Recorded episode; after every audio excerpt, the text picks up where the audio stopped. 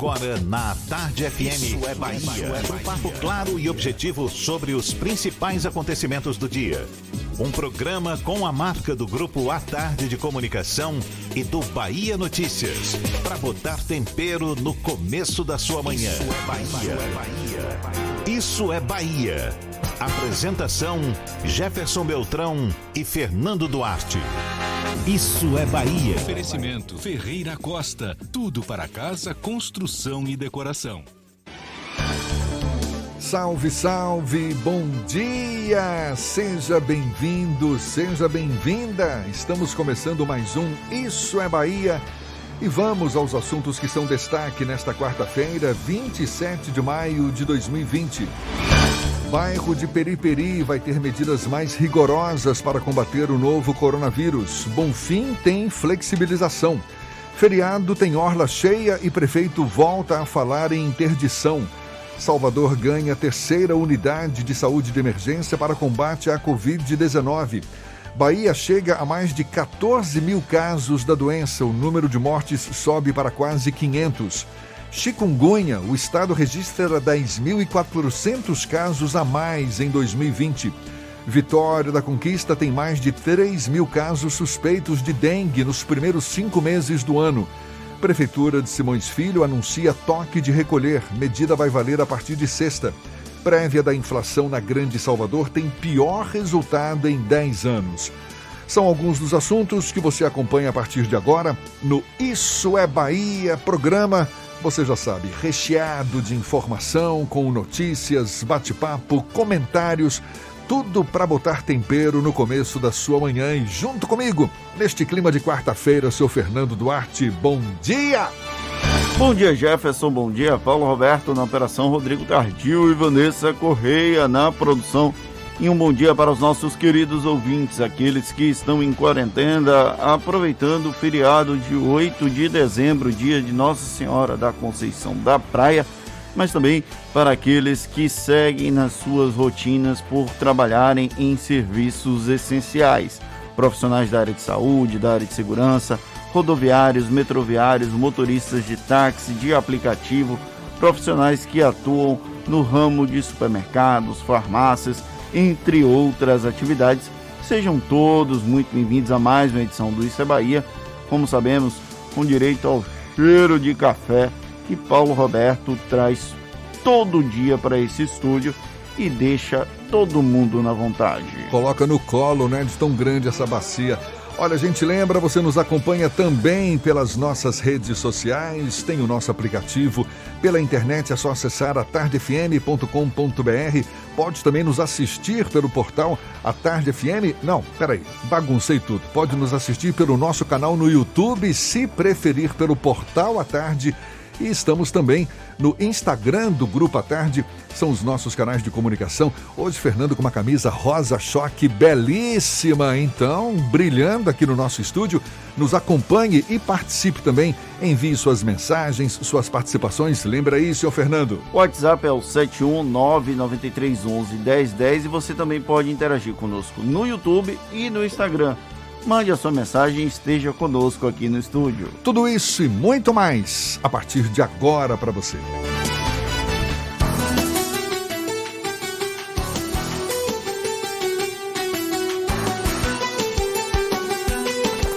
Isso é Bahia. Previsão do tempo. A quarta-feira amanheceu com o céu parcialmente encoberto, as nuvens voltaram a ganhar força neste meio de semana.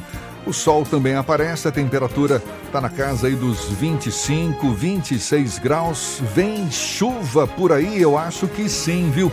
Quem tem as informações é Ibis Macedo. Bom dia, seja bem-vindo, Ibis. Olá, muito bom dia para você, Jefferson. Bom dia, Fernando Duarte, Paulinho. Bom dia para você, ligado aqui na programação da Tarde FM no programa Isso é Bahia. Olha, Jefferson, o sol ainda predomina, mas pode ter chuva passageira em alguns pontos de Salvador e também da região metropolitana nesta quarta-feira. A previsão é de sol entre muitas nuvens durante o dia, com períodos de nublado, principalmente no finalzinho da tarde. A temperatura deve ficar entre os 23 e os 29 graus. Neste instante, milhares de famílias do sertão nordestino passam fome, sede e vivem sem nenhum recurso. Se está difícil para nós, imagine para eles. Colabore com os amigos do bem. Doe amigosdobem.org. É contigo, Jefferson. Eu volto já com a previsão do tempo para o interior do estado. Tá combinado então, até logo mais, agora 7 e 5 na tarde FM. Isso é Bahia.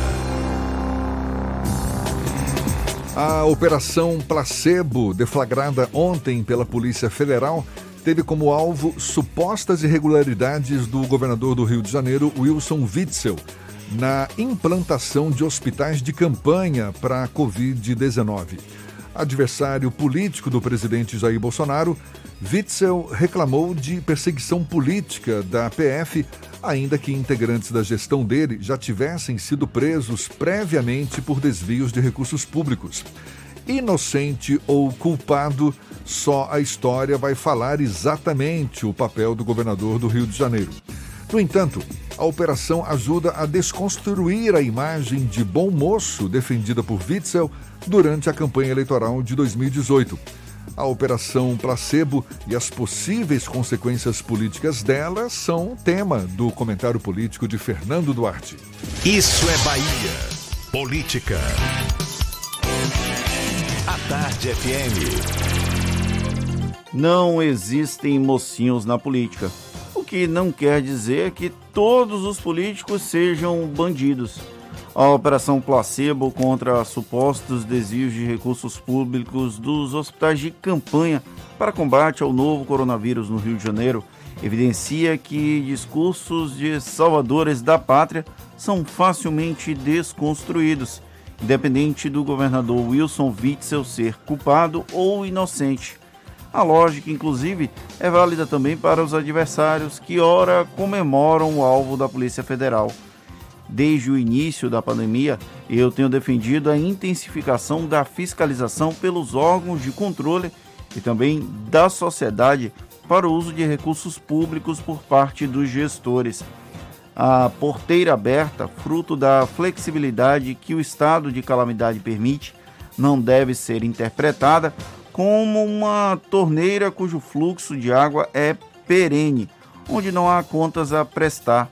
Por isso, todo e qualquer recurso utilizado contra a Covid-19 ou para qualquer outro fim precisa ser acompanhado de perto para evitar o desperdício.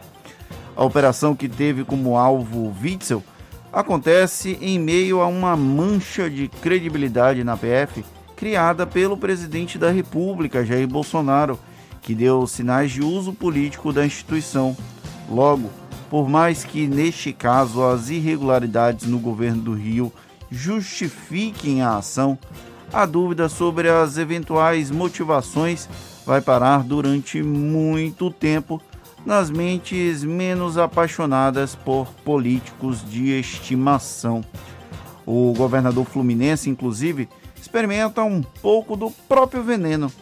Em discurso proferido após a operação, acusou o ex-aliado Bolsonaro de ser um ditador.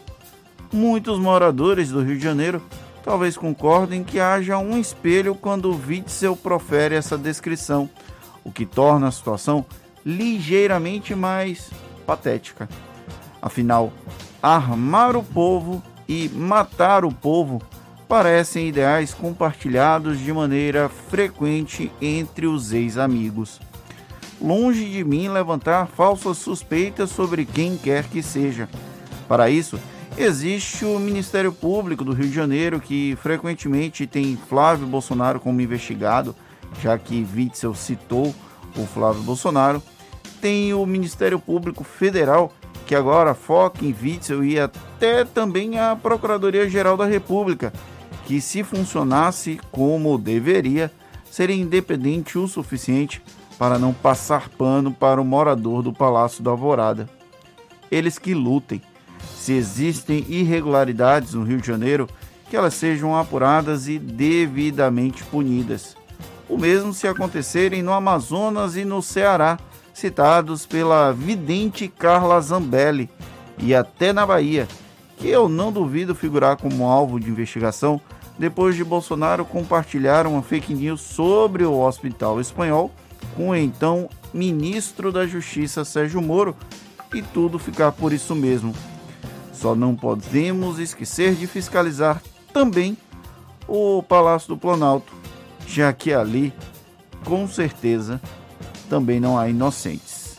E sobre as suspeitas de que a deputada Carla Zambelli, do PSL por São Paulo, foi informada antecipadamente da operação, Bom, ela nega, diz que só falou de fatos já divulgados pela imprensa. Eu fiquei querendo saber que fatos são esses. Até todo mundo que quando tocava no assunto, falei, cadê então? Cadê as reportagens que falavam sobre esse caso? Ninguém revelou reportagem nenhuma. O que foi que aconteceu? No, no mês de abril, houve uma sinalização no jornal Estado de São Paulo que alguns governadores poderiam ser alvo de investigação no STJ, no Superior Tribunal de Justiça.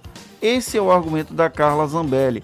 Só que o bendita, a bendita reportagem não citava que os governadores seriam alvos de operação, eles seriam alvos de investigação. E a Carla Zambelli, em entrevista à Rádio Gaúcha anteontem, afirmou que governadores seriam alvos de operações. É, é uma lógica, é, é tão. Você chegou a, a, ouvir algum trecho da entrevista dela, Jefferson? Exatamente. O, o depois em que ela fala: vocês acham que eu seria burra o suficiente para falar em público se eu tivesse informação privilegiada? Se eu tivesse informação privilegiada, eu não ia falar em público. É como se ela estivesse dizendo: eu tenho informação privilegiada, mas eu não vou falar em público. É tão surreal, é um teatro de absurdos nesse país. Sem falar que é, é conhecido e notório, não é, o vínculo dela com a Associação de Delegados. Isso desde quando ela era líder do movimento Nas Ruas. Ou seja, pegou mal sim para Carla Zambelli. Ela ainda vai ter que se explicar mais pela frente. Agora são 7 e 12. A Bahia registrou 362 novos pacientes com coronavírus nessas últimas 24 horas, segundo o boletim divulgado pela Secretaria Estadual da Saúde, boletim divulgado ontem à noite. Com os novos números, o estado possui agora 14.566 pessoas contaminadas pela Covid-19, quase 500 mortes, 495 mortes. Conforme a CESAB, 4.680 pacientes já estão recuperados. Ainda de acordo com a Secretaria da Saúde, as 18 mortes de ontem são referentes a um período de 20 dias, sendo contabilizadas somente agora. No Brasil, de acordo com o um boletim do Ministério da Saúde, nas últimas 24 horas foram confirmados 1.039 mortes por Covid-19 em todo o país, mais de 16 mil novos casos da doença. O número total de casos subiu para 391.222 e o de mortes chegou a mais de 24 mil. A partir de amanhã, Periperi vai passar a integrar a lista de bairros de Salvador com restrições mais rigorosas de funcionamento de atividades de comércio e serviço, que já conta com Liberdade, Lobato, Uruguai, Massaranduba, Plataforma, Cosme de Farias e Brotas. Com isso, fica proibido em Periperi o funcionamento de qualquer comércio que não seja atividade essencial. Empresas de serviços, ambulantes e feirantes também ficam impedidos de atuar por uma semana. A Prefeitura vai realizar em Periperi a aplicação de testes em massa e distribuir máscaras e cestas básicas para famílias carentes. Já o bairro do Bonfim deixou a lista de regiões com restrição total de funcionamento de comércio e serviços. A cena se repetiu neste segundo dia de feriadão aqui em Salvador. Pessoas circulando pela cidade, aglomeração, gente fazendo atividades físicas, curtindo a praia. Isso tudo justamente na semana em que a capital baiana e mais oito municípios do estado anteciparam feriados justamente para reduzir o fluxo de gente na rua. O cenário causou indignação, mais uma vez, no prefeito Semineto. O gestor já tinha levantado a possibilidade de interditar os calçadões da cidade e voltou a considerar fechar todo o trecho caso os soteropolitanos não mudem de postura.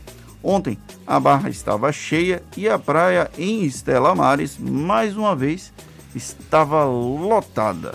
E olha só, o cantor e sanfoneiro Targino Gondim sofreu um acidente após capotar o carro na linha verde, região metropolitana de Salvador. Isso aconteceu ontem. A gente dá os detalhes sobre essa notícia já já para você. Primeiro vamos saber como está o fluxo de veículos neste momento, neste começo de manhã, na Grande Salvador, agora 7h15 na tarde FM.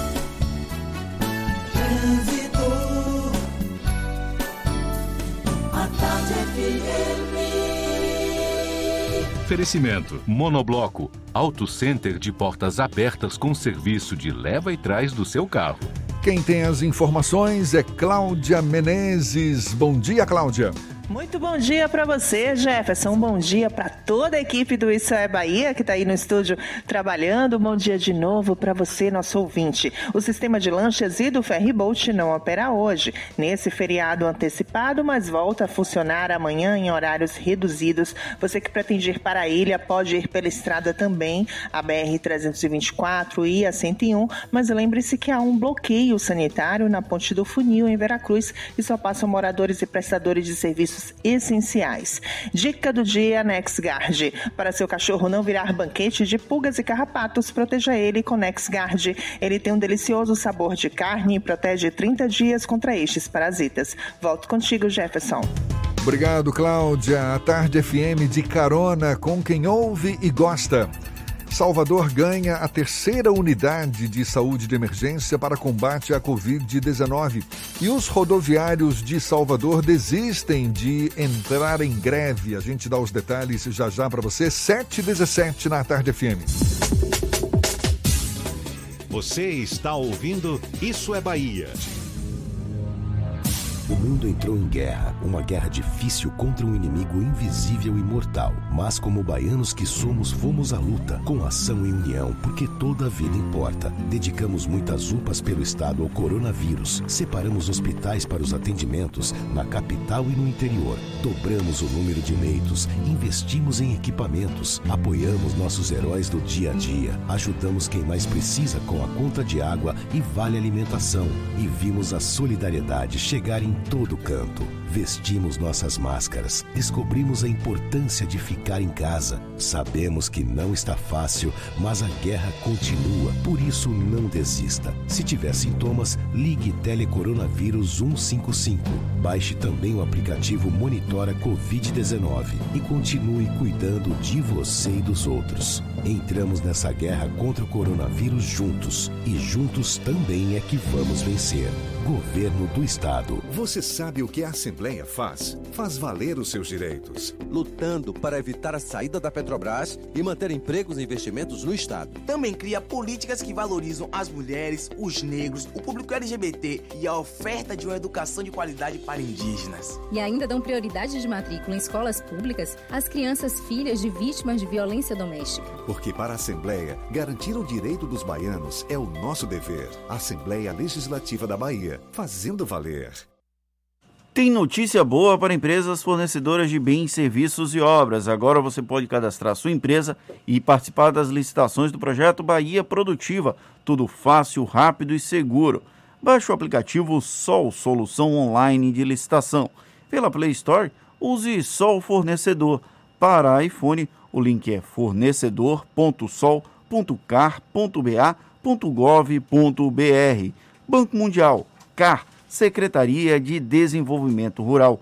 Governo da Bahia, aqui é trabalho. Monobloco, o pneu mais barato da Bahia. 0800 111 70 80 e a hora certa. A tarde FM 7 e 18.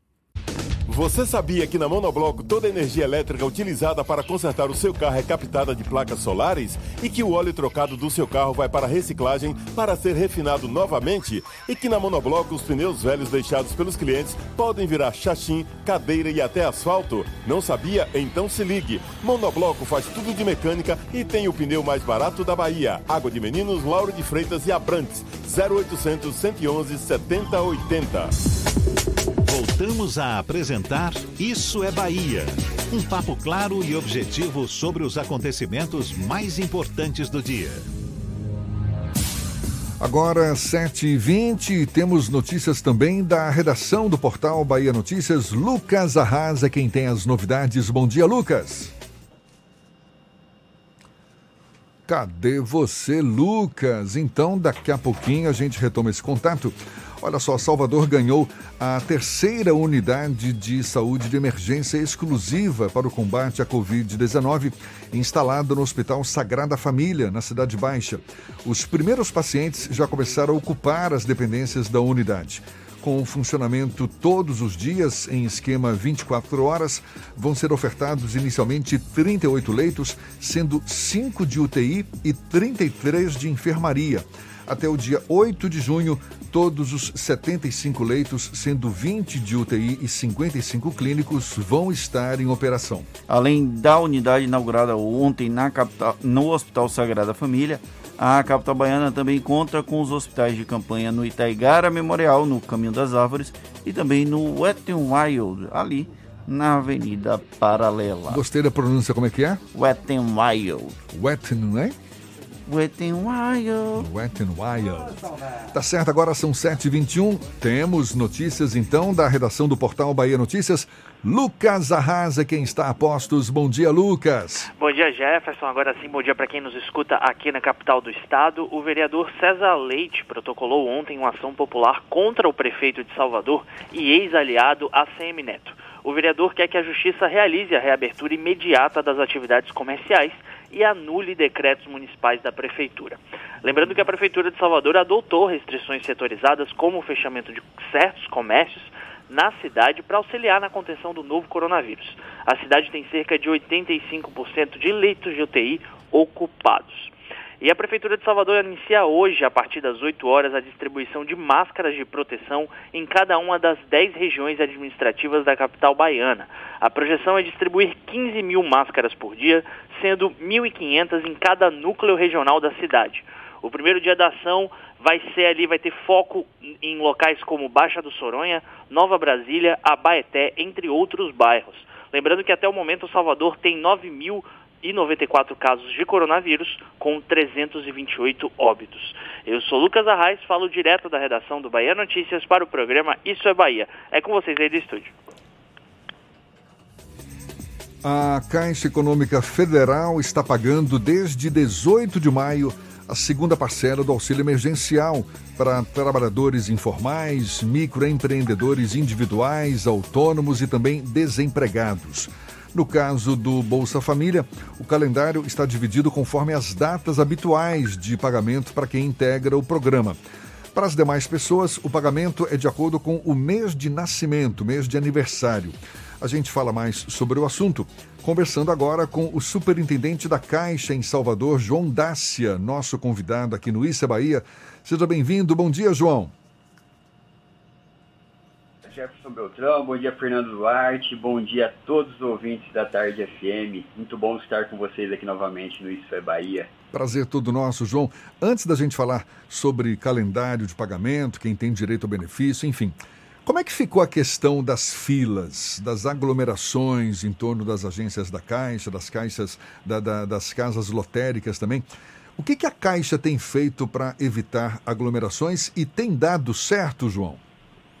É, hoje o nosso cenário é muito positivo, né? A gente realmente no primeiro calendário, mais exatamente no início, tivemos sim um problema aí de aglomerações, né? Que foram aí rapidamente é, melhor, é, com a melhoria significativa das filas. Né? As medidas foram várias, né? Então é importante a gente trazer de fato quais foram as medidas e aquilo que contribuiu né, para que a gente tenha esse cenário hoje de filas reduzidas. Né? A Caixa ela implantou desde o do início do, do calendário né, várias melhorias tecnológicas. Hoje nós temos os sistemas da Caixa e o aplicativo Caixa Tem com uma nova versão e isso tem dado uma capacidade de acesso simultâneos muito maior do que a gente tinha no início do primeiro calendário, então as pessoas estão conseguindo utilizar. Então a gente até reforça para que todos os beneficiários que ainda não baixaram a nova versão, que baixem a nova versão do aplicativo Caixa Tem. Foi também feita a simplificação do processo né, de pagamento. Hoje Basta os beneficiários que realmente precisarem ir até a agência levar apenas o documento de identidade e a cópia, que muitas vezes a gente atende eles sem mesmo precisar entrar na agência, isso dá uma velocidade grande ao atendimento.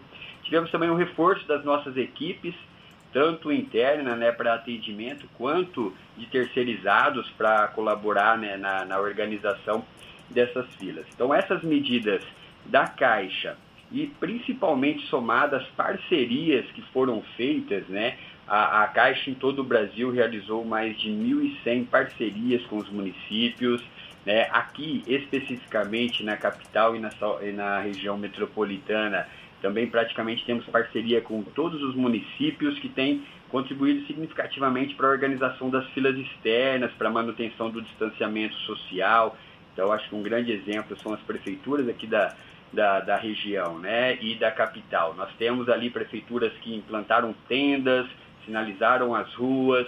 Na capital de Salvador temos um trabalho fantástico da Secretaria de Desenvolvimento Urbano com a Guarda Civil também colaborando e contribuindo aí na organização dessas filas, inclusive com distribuição de máscara, álcool em gel, é tudo aquilo que garante o distanciamento e o ordenamento, a quem a gente agradece sempre aí pela, por essa parceria. Então, de uma forma resumida, foram as melhorias implantadas pela Caixa que faz com que o atendimento esteja é, muito ágil e simplificado e a fila flui é, e também com as parcerias aí para a organização das filas externas, principalmente com o município de Salvador né, e com as prefeituras da região.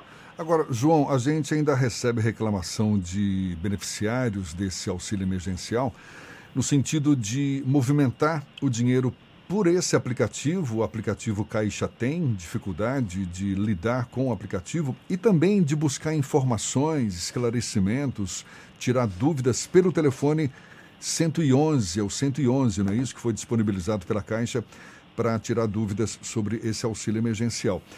Telefone que está sempre ocupado, fica em modo de espera durante muito tempo. A Caixa tem também feito alguma ação nesse sentido para facilitar a solução de dúvidas por parte do, do, do, pessoal que tem direito a esse auxílio emergencial? É, hoje, a questão do, da concessão do benefício, né, ele já foi é, concedido para 56 milhões de beneficiários.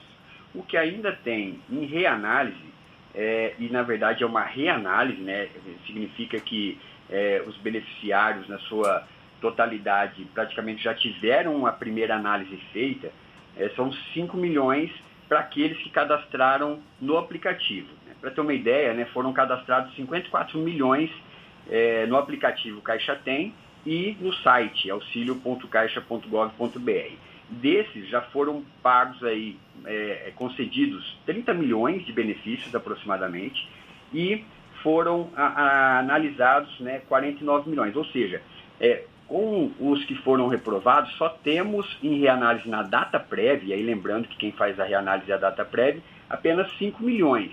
Então, assim, para aqueles que querem consultar o, o, o benefício, o, a ligação, né, o, 111, ele tem é, total estabilidade e disponibilidade. Tanto é que ele já registra mais de 218 milhões de ligações atendidas efetivamente. É, e o próprio aplicativo, né, Caixa Auxílio Emergencial, com 89 milhões de downloads, E o site da Caixa, disponibilizado para esse tipo de consulta, para acompanhamento do benefício, já superou um bilhão de acessos e visitas para consultas. Né? Então, ele demonstra que todos os aplicativos, os canais digitais e eletrônicos têm funcionado né, com disponibilidade total. Né? Então, é, é importante para esses que não conseguiram que baixem a nova versão do aplicativo, que acessem o, o, o site da Caixa né? e também é, alguns que têm ainda dúvida quanto à reprovação, que consultem o próprio portal da DataPrev, que muitas vezes o benefício já está lá respondido e muitas vezes o beneficiário ainda não sabe o motivo da reprovação. Então, no portal.dataprev.gov.br, o beneficiário tem sua informação detalhada do retorno aí do Ministério da Cidadania. João, a gente tem ouvido na noticiário na imprensa uma questão que não tem relação com a Caixa, mas que a Caixa está na ponta e acaba tendo que lidar, que é uma questão de fraudes em beneficiários de auxílio emergencial e até erros. Tem uma, um caso que ficou bem emblemático de uma senhora que recebeu o benefício dobrado e ela queria devolver e estava tendo problema com isso. Como é que a Caixa tem agido para tentar coibir o uso indevido e até a presença de estelionatários que podem se aproveitar desse momento de pandemia para fazer aplicar golpes em eventuais beneficiários? É, aí a gente precisa é, dividir em três situações, né, colocadas aí por você, né? A primeira é a, a, questão de uma fraude na própria, no próprio cadastro, né? Algum, a, a, o cadastro inicial feito de forma fraudulenta. É, isso essa análise é feita pela DataPrev e pelo Ministério da Cidadania. Então, qualquer um que tenha e saiba de situações é, de uso indevido do programa, a denúncia precisa ser feita direta para o Ministério da Cidadania né, e para a DataPrev, que, é, que são os responsáveis pela análise cadastral e pela concessão do benefício. Essa é a primeira situação. A segunda é, uma vez concedido o benefício, é, pode haver fraudes, ou seja, alguém recebendo o benefício no lugar do, do verdadeiro beneficiário. Nesses casos, né, sempre que um beneficiário é, constatar que o seu benefício foi sacado de forma fraudulenta, é, basta ele ir até uma agência da Caixa. Existe hoje um processo né, de contestação, onde a gente faz a análise e essa análise é enviada né, e resolvida para que o beneficiário não seja prejudicado. Essa é a segunda situação. Né. A, a terceira, no caso de, de qualquer outra é, situação pontual, a gente precisa de fato que é, entender o motivo caso a caso né, e é, comparecer até uma das nossas agências para a gente pontualmente identificar ali qual é o tipo né, de situação reclamada. Né? João, para a gente encerrar, as agências estão funcionando agora nesses feriados antecipados e em relação ao calendário que foi definido para o pagamento da segunda parcela, é um calendário que tem como base os meses de aniversário dos beneficiários, mas quem deixou de receber no dia correspondente continua tendo direito a receber em qualquer outro dia? Eu queria que você explicasse um pouco mais sobre esse calendário e a abertura das agências nesses dias de feriados antecipados. Se bem que hoje é o último dia né, de feriado antecipado.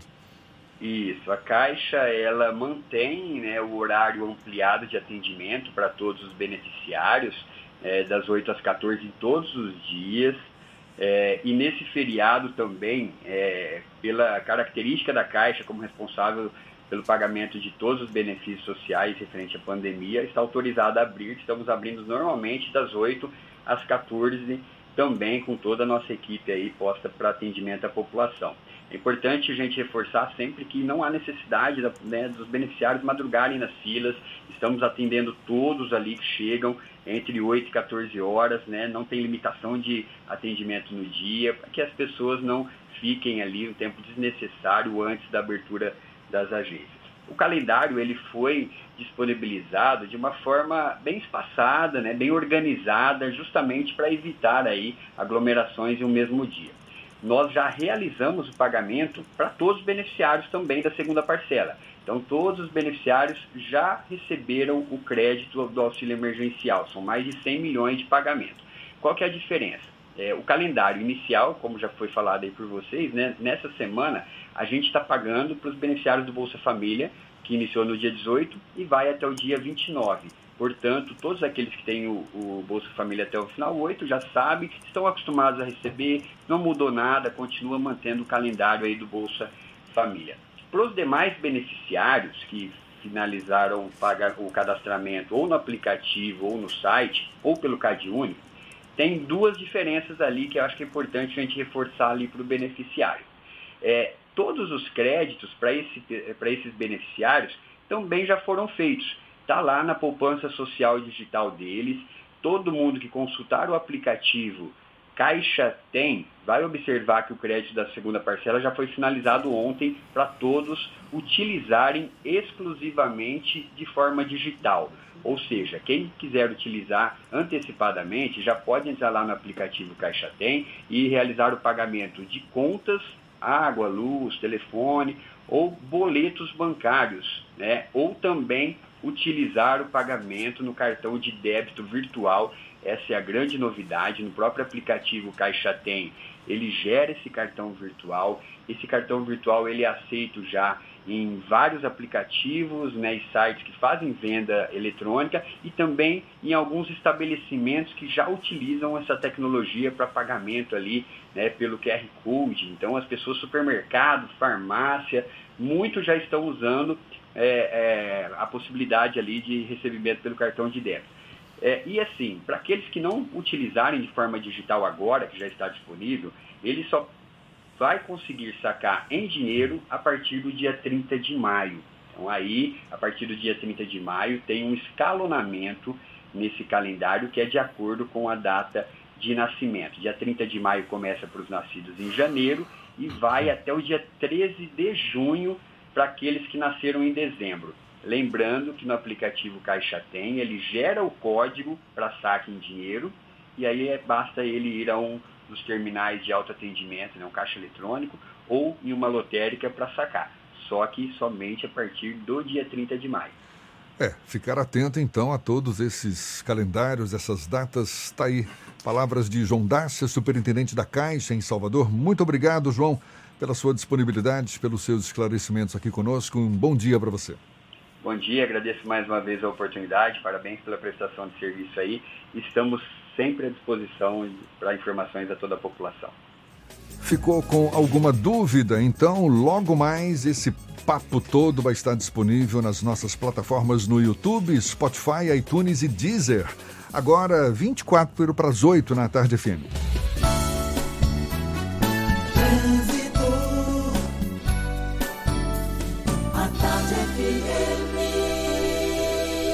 Oferecimento: Monobloco, Auto Center de portas abertas com serviço de leva e trás do seu carro. Temos novidades com Cláudia Menezes acompanhando aí o movimento de veículos na Grande Salvador. É você, Cláudia.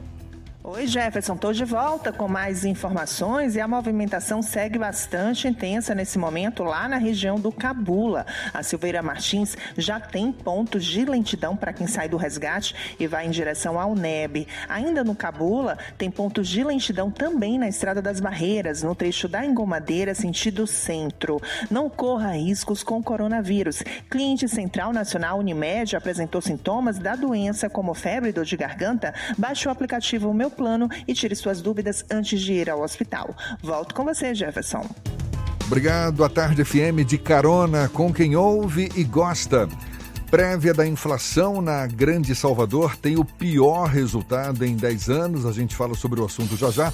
E olha só, os rodoviários desistiram de entrar em greve. Assunto para também ser falado com mais detalhes ainda nesta edição. Agora, 22 para as 8 na Tarde FM. Você está ouvindo Isso é Bahia. Irmãs e irmãos, meu abraço apertado vai aqui nessa canção. Com amor, obrigado por sua dedicação. Tantas vidas hoje estão em suas mãos. Quem acolhe, quem cuida, quem cura, quem se dá de coração. Você que encara essa luta na rua, não se sinta só. Pois nada vale mais do que a vida, ela é o bem maior. Vai na fé, vai na paz, estamos em casa numa só voz. Vai pelos seus, vai pelos nossos, vai por A todos nós. todos os profissionais que salvam vidas e cuidam das pessoas. Uma homenagem do governo do estado. Você sabia que na Monobloco toda a energia elétrica utilizada para consertar o seu carro é captada de placas solares? E que o óleo trocado do seu carro vai para reciclagem para ser refinado novamente? E que na Monobloco os pneus velhos deixados pelos clientes podem virar chachim, cadeira e até asfalto? Não sabia? Então se ligue. Monobloco faz tudo de mecânica e tem o pneu mais barato da Bahia. Água de Meninos, Lauro de Freitas e Abrantes. 0800 111 7080. Tem notícia boa para empresas fornecedoras de bens, serviços e obras. Agora você pode cadastrar sua empresa e participar das licitações do projeto Bahia Produtiva. Tudo fácil, rápido e seguro. Baixe o aplicativo Sol, solução online de licitação. Pela Play Store, use Sol Fornecedor. Para iPhone, o link é fornecedor.sol.car.ba.gov.br. Banco Mundial, CAR, Secretaria de Desenvolvimento Rural, Governo da Bahia. Aqui é trabalho. Central Papelaria, os melhores preços e a maior variedade em material escolar e escritório da Bahia e a hora certa. Agora faltam 20 minutos para as 8 horas. A Tarde FM, quem ouve gosta. Um bom dia para você. Variedade assim você nunca viu. 3369 mil, é só ligar. 3369 mil. Central Papelaria, você encontra tudo em material escolar. Tudo pro seu escritório, variedade fácil de estacionar. 3369 Ligue 3369 mil, a maior variedade em material escolar e de escritório. Central Papelaria Lauro de Freitas. 3369 mil. Voltamos a apresentar Isso é Bahia. Um papo claro e objetivo sobre os acontecimentos mais importantes do dia. Já já tem as dicas da Marcita para amenizar a sua quarentena, deixá-la mais divertida. Primeiro vamos à redação do Portal à Tarde com Thaís Seixas, que tem novidades para gente. Bom dia, Thaís. Oi, Jefferson, bom dia. Bom dia, Fernando, e a você que acompanha o nosso programa. O governo federal vai disponibilizar nos próximos 15 dias a lista de beneficiários do auxílio emergencial de 600 reais, pagos a mais de 53 milhões de pessoas. O anúncio foi feito ontem pelo ministro da Controladoria Geral da União, Wagner Rosário. Segundo ele, o objetivo é dar mais transparência ao pagamento do benefício, que soma 123 bilhões de reais. A controladoria também monitora o pagamento irregular a pessoas que não teriam direito, incluindo 74 mil sócios de empresas em todo o país. E a campanha nacional de vacinação atinge 62,7% do público-alvo. O balanço foi divulgado por representantes do Ministério da Saúde durante coletiva no Palácio do Planalto. A expectativa da pasta é chegar a 77,7 milhões de pessoas. A campanha começou no dia 23 de março e aplicou até o momento mais de 48 milhões de vacinas. Ainda falta imunizar 29,6 milhões de pessoas. No momento está em curso a terceira fase, que termina no dia 5 de junho e é voltada para pessoas com deficiência, crianças, gestantes, mulheres no pós-parto, professores e a população de 55 a 59 anos.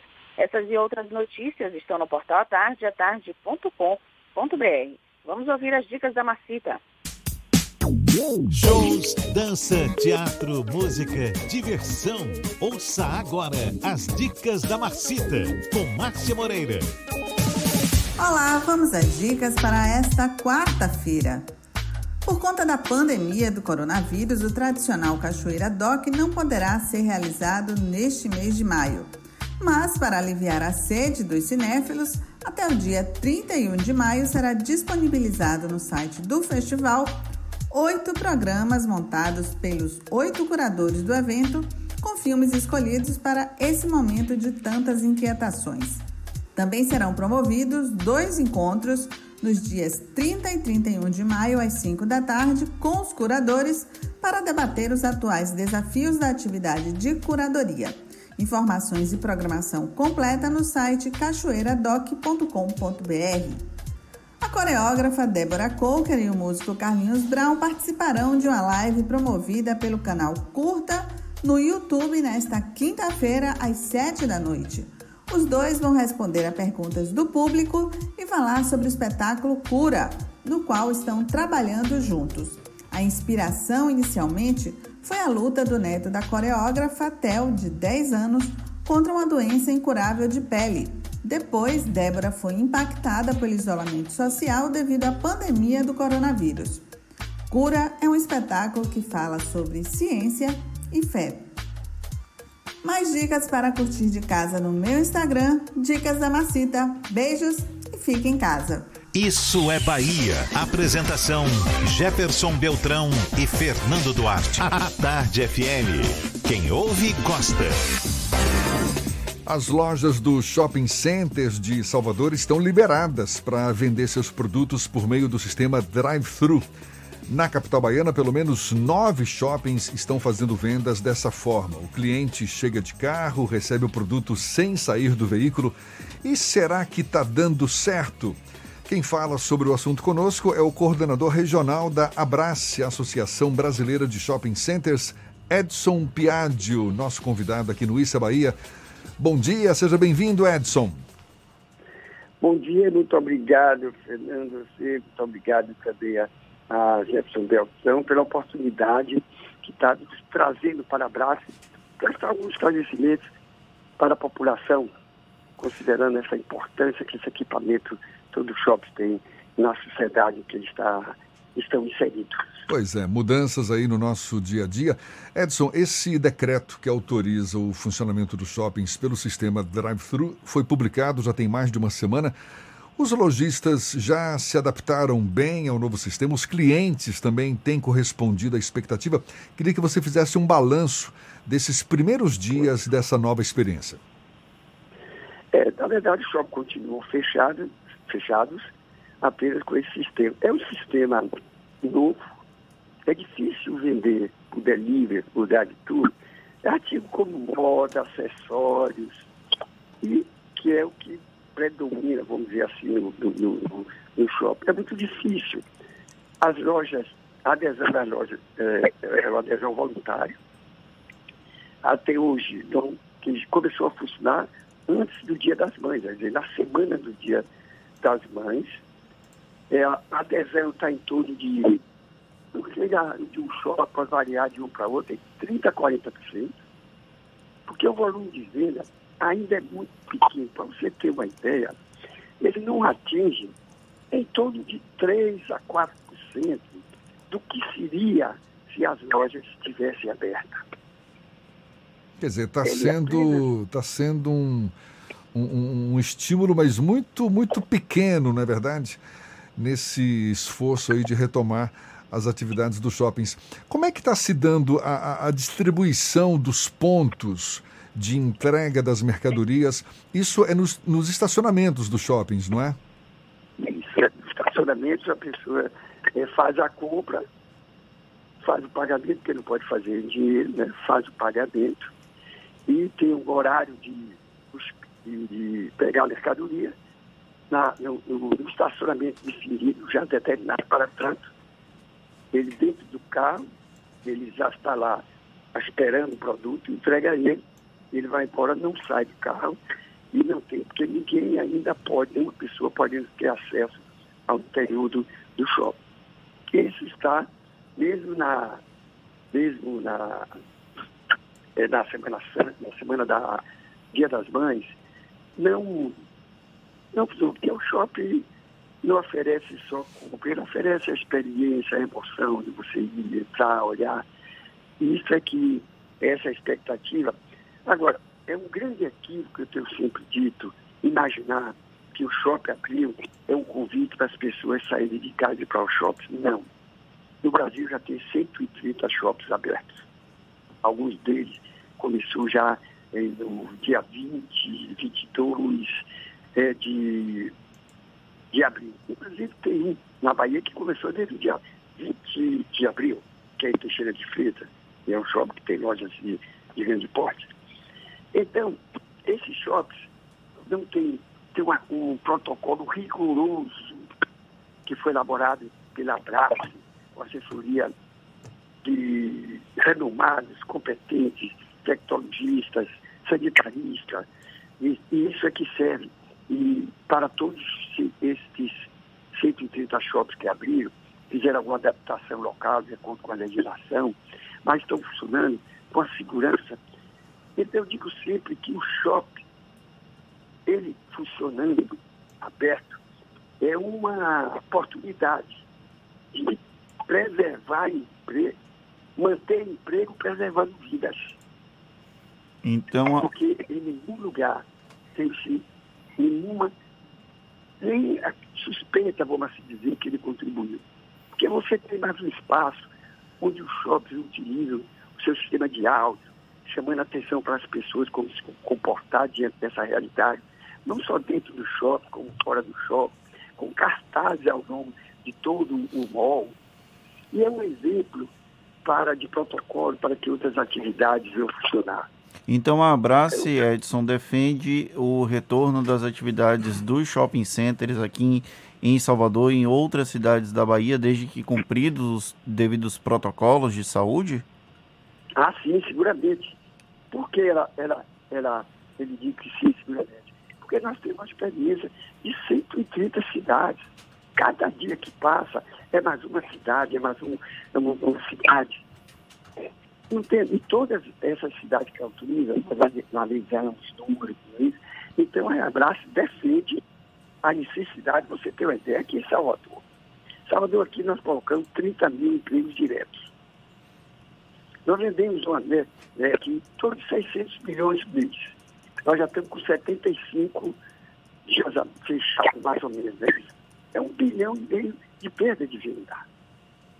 É um bilhão e meio que você não, serve, não recupera nada. Isso 30. E desses 30 mil empregos, quantos, vão, quantos voltarão? Eu não, nós não sabemos. Agora, de uma coisa sabemos. Quanto mais tempo passa fechado, menos, menos desse, dessas pessoas serão absorvidas. Edson, existe algum tipo de interlocução com as autoridades públicas do município para negociar essa reabertura dos shopping centers? Você pode fazer algum tipo de previsão de que a prefeitura pode liberar, autorizar a reabertura desses centros de compras?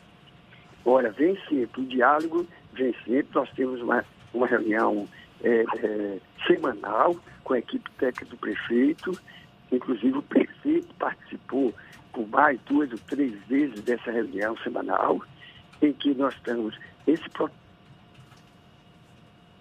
Edson? Ah, a gente perdeu o contato com o Edson, então. Vamos tentar retomar esse contato, se der tempo ainda. Edson, que é o coordenador regional da Abraça, Associação Brasileira de Shopping Centers, Edson Piaggio. E é um assunto interessante esse, que afinal de contas está todo mundo reclamando, não é? A falta dos shoppings, a disponibilidade aí de você ir para. Se bem que cinema, nem pensar, o cinema também vai ter que repensar o jeito de abrir as portas para o Os próprios shoppings vão ter que repensar. Esses protocolos precisam ser realmente muito cumpridos muito fielmente para evitar a disseminação e uma do questão novo coronavírus. que se a gente conseguir esse contato com ele, de novo eu, eu quero levantar. Já estamos conversando de novo. Edson Piaggio já nos ouve? Eu estou ouvindo muito bem.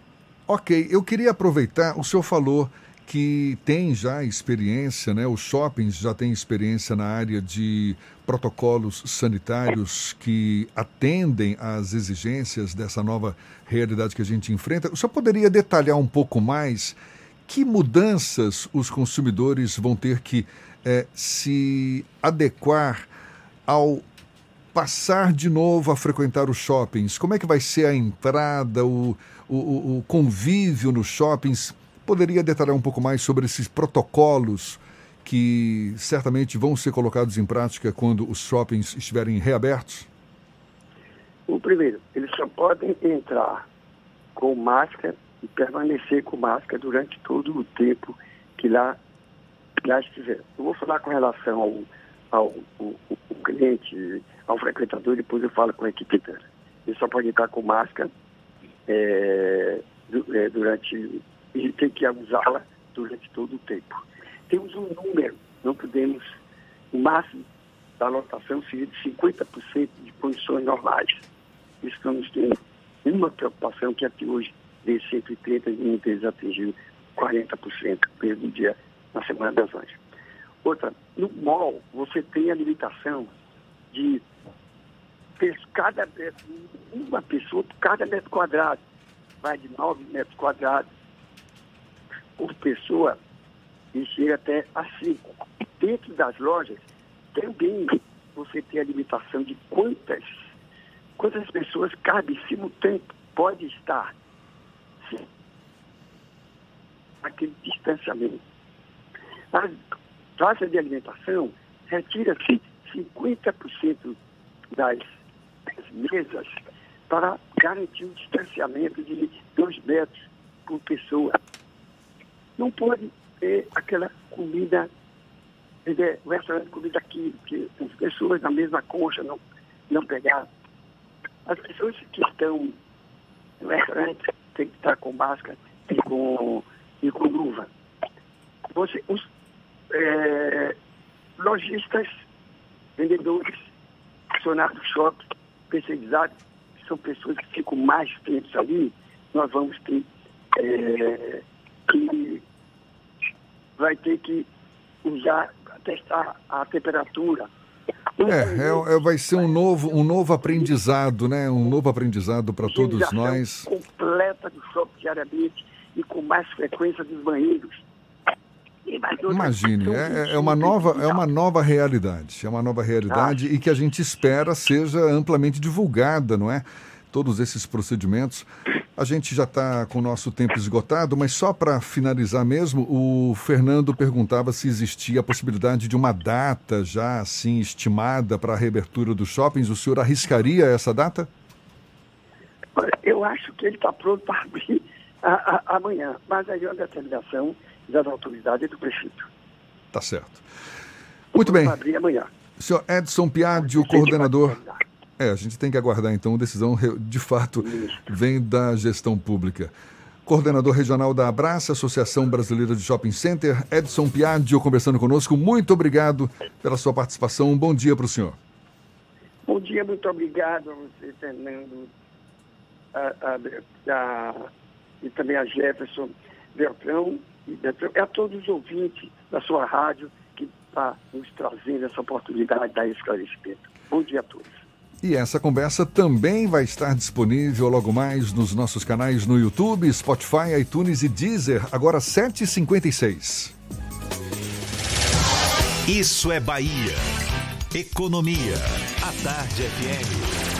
Bom dia, Jefferson. Bom dia, Fernando. Bom dia, queridos ouvintes da rádio A Tarde FM. Ontem o índice Ibovespa fechou em 84.400 pontos, com queda de menos 0,26%, após o mercado se animar com a possível quarentena inteligente em São Paulo, mas corrigir com os questionamentos sobre uma nova vacina contra o novo coronavírus, o que havia trazido ânimo ao mercado mais cedo.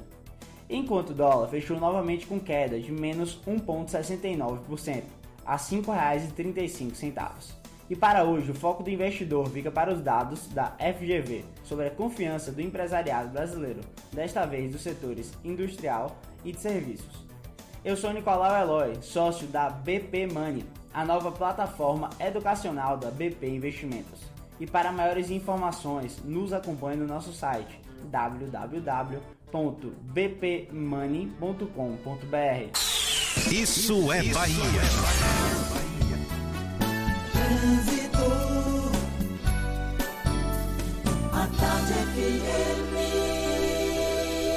Oferecimento Monobloco, Auto Center de portas abertas com serviço de leva e trás do seu carro. Novidades com Cláudia Menezes. Cláudia. Estou de volta, Jefferson, com mais informação e o trânsito segue sem alteração nas principais vias da capital. Agora eu vou falar de interdições. A rua Amado Coutinho, que dá acesso à UPA de Brotas, para quem vem pela Avenida Bonocô, segue interditada por causa de obra. A alternativa é descer pela Avenida Dom João VI. Em outro ponto, no centro, a Ladeira da Preguiça também continua interditada por causa de uma obra. Nesse caso, a opção é seguir pela Avenida Contorno. Coronavírus, não deixe que ele viaje com você. Juntos vamos vencer essa pandemia. CCR, viva seu caminho. Volto com você, Jefferson. Obrigado, Cláudia. A Tarde FM de carona com quem ouve e gosta. Intervalo e a gente volta já já para falar para toda a Bahia, 7h59 na Tarde FM. Você está ouvindo Isso é Bahia. O mundo entrou em guerra, uma guerra difícil contra um inimigo invisível e mortal. Mas como baianos que somos, fomos à luta, com ação e união, porque toda a vida importa. Dedicamos muitas UPAs pelo estado ao coronavírus, separamos hospitais para os atendimentos na capital e no interior, dobramos o número de leitos, investimos em equipamentos, apoiamos nossos heróis do dia a dia, ajudamos quem mais precisa com a conta de água e vale alimentação e vimos a solidariedade chegar em todo canto. Vestimos nossas máscaras, descobrimos a importância de ficar em casa. Sabemos que não está fácil, mas a guerra continua, por isso não desista. Se tiver sintomas, ligue Telecoronavírus 155. Baixe também o aplicativo Monitora Covid-19 e continue cuidando de você e dos outros. Entramos nessa guerra contra o coronavírus juntos e juntos também é que vamos vencer. Governo do Estado. Saudade de passar férias no paraíso? A hora de planejar é agora. Conheça o Vivan Eco Beach Resort e não espere para programar dias incríveis na sua casa de férias com serviço de resort e tudo de bom que a praia de Taipu de Fora em Barra Grande oferece. Parcelas a partir de 329 reais. Equipe online pelo WhatsApp 71997208184. Vivan Eco Beach Resort. Realização Construtora VCA. Vendas e E mais ágil. Tem notícia boa para empresas fornecedoras de bens, serviços e obras. Agora você pode cadastrar sua empresa e participar das licitações do projeto Bahia Produtiva. Tudo fácil, rápido e seguro. Baixe o aplicativo Sol, solução online de licitação. Pela Play Store, use Sol Fornecedor. Para iPhone, o link é fornecedor.sol.car.ba.gov.br. Banco Mundial, CAR, Secretaria de Desenvolvimento Rural, Governo da Bahia, aqui é trabalho.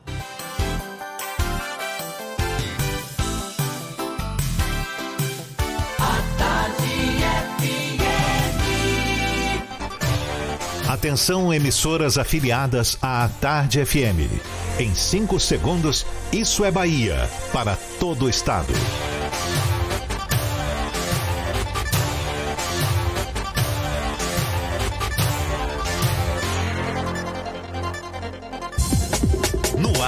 Isso é Bahia. Informação com a marca do Grupo A Tarde e do Bahia Notícias. Política, segurança, saúde, cidadania. Isso é Bahia. Apresentação: Jefferson Beltrão e Fernando Duarte. A Tarde FM. Quem ouve, gosta. Salve, salve, bom dia! Seja bem-vindo, seja bem-vinda. A partir de agora, Isso é Bahia em rede com emissoras de todas as regiões do estado. E vamos aos assuntos que são destaque nesta quarta-feira, 27 de maio de 2020. Bairro de Periperi, em Salvador, vai ter medidas mais rigorosas para combater o novo coronavírus. Bonfim tem flexibilização. Feriado tem orla cheia e prefeito volta a falar em interdição. Salvador ganha a terceira unidade de saúde de emergência para combate à Covid-19. Bahia chega a mais de 14 mil casos da doença, o número de mortes sobe para quase 500. Chikungunya, o estado registra 10.400 casos a mais em 2020. Vitória da Conquista tem mais de 3 mil casos suspeitos de dengue nos primeiros cinco meses do ano. Prefeitura de Simões Filho anuncia toque de recolher. Medida vai valer a partir de sexta. prévia da inflação na Grande Salvador tem o pior resultado em 10 anos. Isso é Bahia, programa recheado de informação, com notícias, bate-papo, comentários para botar tempero no começo da sua manhã, neste clima de quarta-feira. Hoje, feriadão antecipado aqui, não é mais um, mas não tem, não tem, não tem missa, não tem homenagem a Nossa Senhora da Conceição da Praia, seu Fernando Duarte, aquele bom dia! Bom dia, Jefferson. Bom dia, Paulo Roberto na operação, Rodrigo Tardio e Vanessa Correia na produção. E um bom dia para as nossas queridas emissoras, parceiras e afiliadas. A Eldorado FM de Teixeira de Freitas, RB Líder FM de Rui Barbosa, Serrana Líder FM de Jacobina, Baiana FM de Itaberaba, 93 FM de Jequié, Interativa FM de Itabuna, Ativa FM de Onápolis, Cultura FM de Paulo Afonso, Líder FM de Irecê, Cidade FM de Luiz Eduardo Magalhães e Itapuí FM de Itororó. Sejam todos muito bem-vindos a mais uma edição do Isso é Bahia. A gente lembra, você nos acompanha também pelas nossas redes sociais, tem o nosso aplicativo. Pela internet é só acessar atardefm.com.br Pode também nos assistir pelo canal da Tarde FM no YouTube, se preferir pelo Portal à Tarde. E estamos ao vivo também pelo Instagram do Grupo à Tarde. São esses nossos canais de comunicação à sua disposição para também participar, enviar suas mensagens, suas críticas, seus elogios. Hoje uma camisa belíssima do seu Fernando Duarte fazendo sucesso aqui na, no estúdio da Tarde FM. Lembre aí, Fernando. O WhatsApp é o 71993111010 e você pode interagir interagir conosco também pelo YouTube e pelo Instagram. Mande a sua mensagem e esteja de alguma forma conosco aqui no estúdio. Tudo isso e muito mais a partir de agora para você.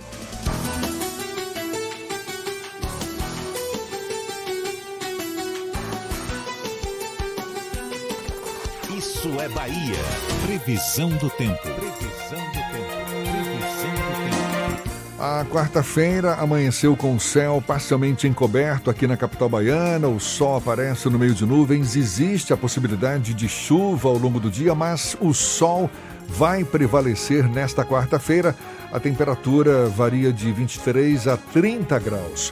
No interior do estado, vai ter chuva, vai ter sol. Bom, a gente fica sabendo com mais detalhes agora com Ives Macedo e o segundo tempo da previsão do tempo. Muito bom dia mais uma vez, Ives. Vamos nessa, Jefferson. Muito bom dia novamente para você. Bom dia, Fernando, Paulinho. Bom dia para você do interior do estado que já está em nossa companhia aqui no programa Isso é Bahia.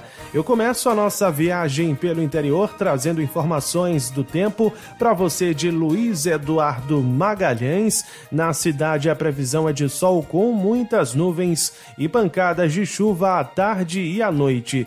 Os termômetros devem oscilar entre 21 e 29 graus.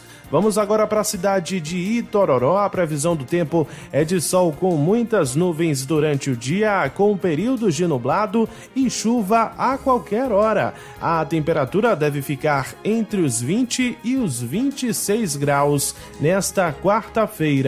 Não corra riscos com o coronavírus. Cliente Central Nacional Unimed apresentou sintomas da doença como febre e dor de garganta? Baixe o aplicativo Meu Plano e tire suas dúvidas antes de ir ao hospital. É com você, Jefferson. Eu volto amanhã com mais informações do tempo aqui no programa Isso é Bahia. Tá combinado. Até amanhã, Ives. A Tarde FM 8 e 7. Isso é Bahia. A Câmara dos Deputados aprovou ontem um auxílio emergencial de 3 bilhões de reais para o setor cultural. É a primeira medida efetiva de apoio à área cultural desde o início da pandemia e que foi nasceu por meio de um projeto de Benedita da Silva do PT pelo Rio de Janeiro e com um substitutivo de Jandira Fegali do PCdoB, também do Rio de Janeiro. O projeto teve aval do governo que garantiu a sanção depois de aprovado pelo Senado, segundo o líder governista Major Vitor Hugo do PSL de Goiás. Os recursos terão origem no Fundo Nacional de Cultura. A aprovação do projeto é tema do comentário político de Fernando Duarte. Isso é Bahia. Política. A Tarde FM. Depois de um tempo de total inoperância da Secretaria Nacional de Cultura com a ex-atriz, por enquanto é isso, Regina Duarte, que agora foi para a Cinemateca de São Paulo, e a Secretaria Nacional de Cultura ficar sem nenhuma cabeça à frente. O Mário Frias está analisando para ver se vai entrar nessa fria. O governo federal autorizou que o Congresso Nacional aprovasse o uso de recursos do Fundo Nacional de Cultura, ou seja, não é do orçamento da União, para um auxílio emergencial mais ou menos parecido com o auxílio emergencial dos demais trabalhadores informais pagos pelo governo federal para a área da cultura. Esse projeto de lei que foi aprovado ontem pela Câmara dos Deputados e que tende a ser aprovado de maneira célere no Senado Federal concede o uso de 3 bilhões de reais para que estados e municípios façam o pagamento do auxílio emergencial para a área cultural, não apenas para artistas e artesãos, mas também para empresas, para centros culturais, museus comunitários, entre outros. A iniciativa é, um, é finalmente algum tipo de alívio para essa área que é uma das mais afetadas por conta da pandemia do novo coronavírus, como todas as outras áreas, mas que deve ser uma das últimas a retomar as atividades, já que as atividades culturais normalmente envolvem também uma, uma aglomeração de pessoas, o compartilhamento de espaços. O projeto de lei que foi aprovado prevê ainda que vai haver incentivos para é, empresas e gestões culturais que de alguma forma façam apresentações utilizando plataformas online, ou seja, vai incentivar o uso desses recursos públicos para a produção cultural e o consumo no isolamento, ainda durante o isolamento social. São 3 bilhões de reais para o setor cultural esse fundo, esse recurso vem do Fundo Nacional da Cultura, não sai do orçamento da União, ou seja, o Estado brasileiro não tem como reclamar disso. E aí a gente vai ver a velocidade com que, após a aprovação definitiva no Congresso Nacional, porque depende do aval do Senado, o governo federal, o executivo, vai sancionar o projeto. Há a promessa pelo líder do governo, Vitor Hugo, que vai haver a sanção. O Vitor Hugo, num, a palavra dele acaba não sendo muito confiável. Ele, em algumas situações, disse que o governo autorizou e aí depois o governo desautorizou. Mas o importante é a gente mostrar que o Congresso Nacional ocupou um, ocupou um espaço que o executivo acabou deixando de lado, que é a questão do, da área cultural que acabou subjugada ao longo dos últimos meses. Desde a época do então presidente Michel Temer, a área cultural acabou ficando em segundo plano, o Ministério da Cultura deixou de existir, voltou a existir, aí com o Bolsonaro deixou completamente de existir e virou a Secretaria Nacional de Cultura, que já teve quatro, cinco titulares, entre eles aquele abjeto Roberto Alvim, que usou a estética nazista para promover uma situação, e aí vem a namoradinha do Brasil, que eu acho que acabou virando a viúva porcina total de Rock Santeiro, a Regina Duarte, deixando a área cultural no, na cena nacional completamente acéfala. Parabéns ao Congresso Nacional por tomar a iniciativa e agora criemos a expectativa que o Senado aprove de maneira célere e que o Executivo Federal faça essa concessão. Vamos tratar dessa forma, porque com certeza vai ser esse o argumento do Palácio do Planalto para fazer essa benesse do uso do Fundo Nacional de Cultura para beneficiar, olha só, a cultura. É um dinheiro que será bem-vindo para a cultura, não é, Fernando? Ainda mais porque a cultura, assim como todos os setores da sociedade, precisa repensar o seu papel junto às pessoas. Uma coisa é você, nesse primeiro momento, nesse momento de crise, recorrer a plataformas digitais, a meios digitais. Outra coisa é você pensar a médio, longo prazo como vai se dar a cultura, as atividades artísticas em geral no convívio com as pessoas, né? Cultura que a gente sabe é algo que respira junto com as pessoas o tempo todo. E, e cultura eu... com máscara ainda é um desafio, não é? A médio, longo prazo. Como é que vai se dar no teatro? Como é que vai se dar no cinema? Como é que vai se dar a produção de novas peças, novas, enfim. É um repensar que está sendo um desafio para todos nós. E eu acho relevante a gente discutir também a questão do que é do que é cultura, porque o governo federal ele parte do pressuposto que a cultura é somente a cultura erudita e a cultura popular acaba ficando em segundo plano. Então, por mais que a produção cultural marginal ela não esteja presente nas rodas nos círculos de influência do Brasil, elas merecem ser valorizadas. Isso aí a gente fala sobre culturas marginalizadas como o funk, como o brega, que hoje já não é mais tão marginal, o sertanejo que na década de 80, 70, 80 era um pouco marginalizado e hoje está no mainstream, o pagode baiano, o, a, a, a a influência que essas, essas personalidades culturais e que essa cultura tem na população, principalmente na população mais pobre, a versão de cultura apenas como o que é produzido no sentido de erudição, ela já caiu por terra há muito tempo e nós, enquanto sociedade, precisamos entender isso.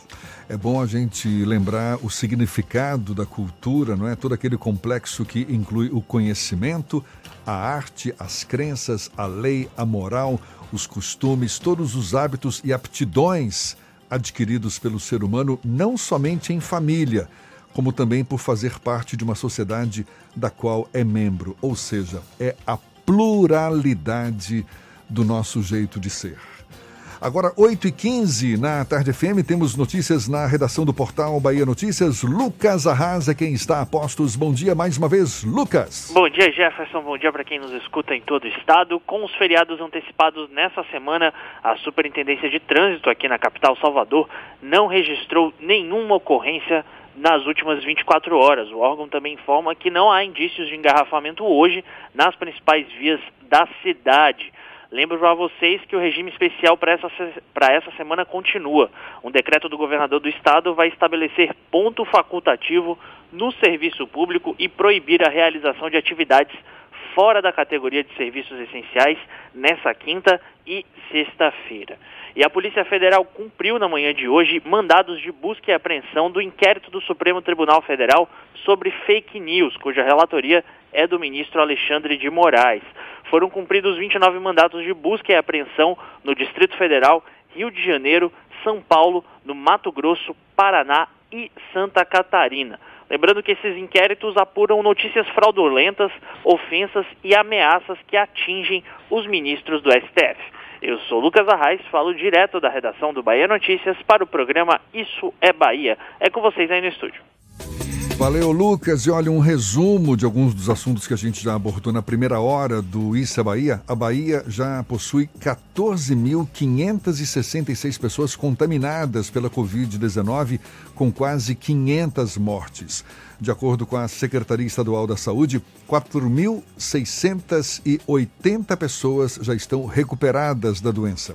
E a partir de amanhã, Periperi vai passar a integrar a lista de bairros de Salvador com restrições mais rigorosas de funcionamento de atividades de comércio e serviço que já conta com Liberdade, Lobato, Uruguai, Massaranduba, Plataforma, Cosme de Farias e Brotas. Bairros em que as medidas mais duras de combate à Covid-19 já estão em vigor. Com isso, fica proibido em Periperi o funcionamento de qualquer comércio que não seja atividade essencial. Empresas de serviços, ambulantes e feirantes também ficam impedidos de atuar por uma semana. Uma cena que se repetiu neste segundo dia de feriadão aqui na capital baiana pessoas circulando pela cidade, aglomerações, gente fazendo atividades físicas, curtindo a praia isso tudo justamente na semana em que a capital baiana e mais oito municípios do estado anteciparam feriados justamente para reduzir o fluxo de gente na rua.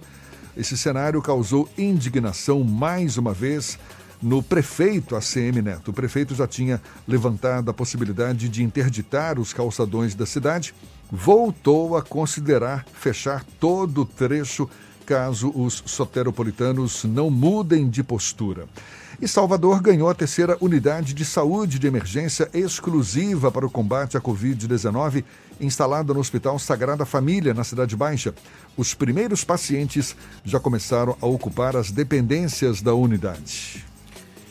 Agora, 8 e 18, já já, Fernando, eu passo a palavra para o senhor. A gente vai para Jacobina.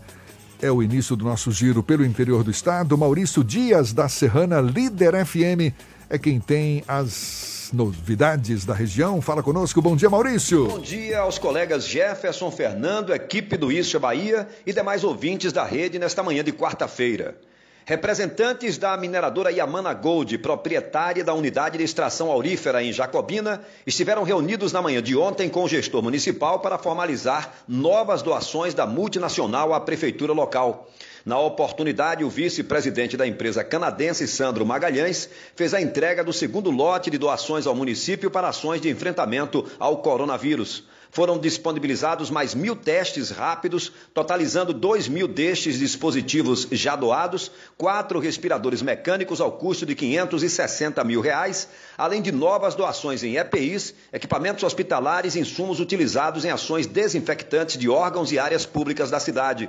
De acordo com a assessoria da mineradora, as doações feitas ao município de Jacobina em tempos de pandemia de Covid-19 já alcançaram 2 milhões 225 mil reais e fazem parte do programa de responsabilidade social com as comunidades envolvidas em sua área de atuação. Vale ressaltar também que o município de Jacobina tem 35 casos confirmados de pacientes com Covid-19, três aguardando resultados do LACEN e, lamentavelmente, registra um óbito em decorrência do vírus. Outra grande preocupação das autoridades de saúde aqui em Jacobina tem sido os casos de dengue que não param de crescer. De acordo com o último boletim da Secretaria Municipal de Saúde, já são 291 casos notificados de dengue no município somente este ano, sendo 19 confirmados e 6 pacientes com Zika vírus. Atentos a esta situação, foram montados pela Secretaria de Saúde centros de diagnósticos que funcionam 24 horas na UPA e no Hospital Municipal Antônio Teixeira Sobrinho, com resultados dos exames sendo apresentados em no máximo duas horas. Agentes de endemias estão realizando operações de dedetização nos bairros de maior incidência de infestação predial, com destaques para os bairros Serrinha e Mundo Novo. Por conta desse histórico de dengue, em 2013, Jacobina foi um dos 11 municípios brasileiros a receber o programa Mosca Med, um programa de liberação de mosquito transgênico do Aedes aegypti, desenvolvido pela Oxitec, uma empresa inglesa. Passados esses sete anos, parece que o programa não teve tanto efeito na diminuição do mosquito transmissor. De Jacobina, no centro-norte do estado, Maurício Dias, da Rádio Serrana Líder FM, Grupo J. Sidney de Comunicação, para o programa Isso é Bahia. Olha só, o cantor e sanfoneiro Targino Gondim teve um acidente. Sofreu um acidente após capotar o carro na linha verde, na região metropolitana de Salvador. Esse acidente aconteceu ontem de acordo com a Polícia Rodoviária Estadual, foi próximo ao, ao município de Conde. Segundo a assessoria do artista, Targino estava sozinho e tinha saído de Aracaju, estava vindo aqui para a capital baiana, onde mora. Apesar do susto, ele não teve ferimentos, ainda bem. Boa sorte para você, Targino Gondim. E a prévia da inflação na região metropolitana de Salvador ficou neste mês em menos de 0,54%, valor bem abaixo do registrado em abril, que foi de 0,09%, e em maio do ano passado de 0,31%. As taxas constam no IPCA 15, o Índice Nacional de Preços ao Consumidor, calculado pelo IBGE Trata-se do menor número para o mês da região metropolitana em 20 anos, quando se deu início à série histórica regional. Foi ainda a maior deflação em quase uma década, considerando todos os meses do ano. O porta-voz dos rodoviários, Fábio Primo, disse ontem que a categoria desistiu de deflagrar uma greve e votou pela realização de uma assembleia de reconciliação com os patrões. Segundo o sindicato da categoria, a paralisação ocorreria pela falta de avanços nas negociações da campanha salarial 2020. Fábio afirma que a categoria está esperando o tribunal marcar uma data para a realização de uma nova assembleia que deve ocorrer no final desta semana ou início da próxima. Agora, 8h22, a gente vai para Itabuna. Evandro Lima, da Interativa FM, tem notícias para a gente também. Bom dia, Evandro. Bom dia, Jefferson. Bom dia, Fernando. As notícias da cidade de Itabuna, agora no Isso é Bahia. Jefferson, na noite desta última terça, dia 26, a Vigilância Epidemiológica de Itabuna divulgou um quadro atualizado sobre os casos notificados a respeito da pandemia de infecção pelo coronavírus, causador da doença Covid-19. E Itabuna registrou 19 novos casos, subindo nas últimas 24 horas de 737 para 756 casos. O município contabiliza 31 óbitos em função da doença.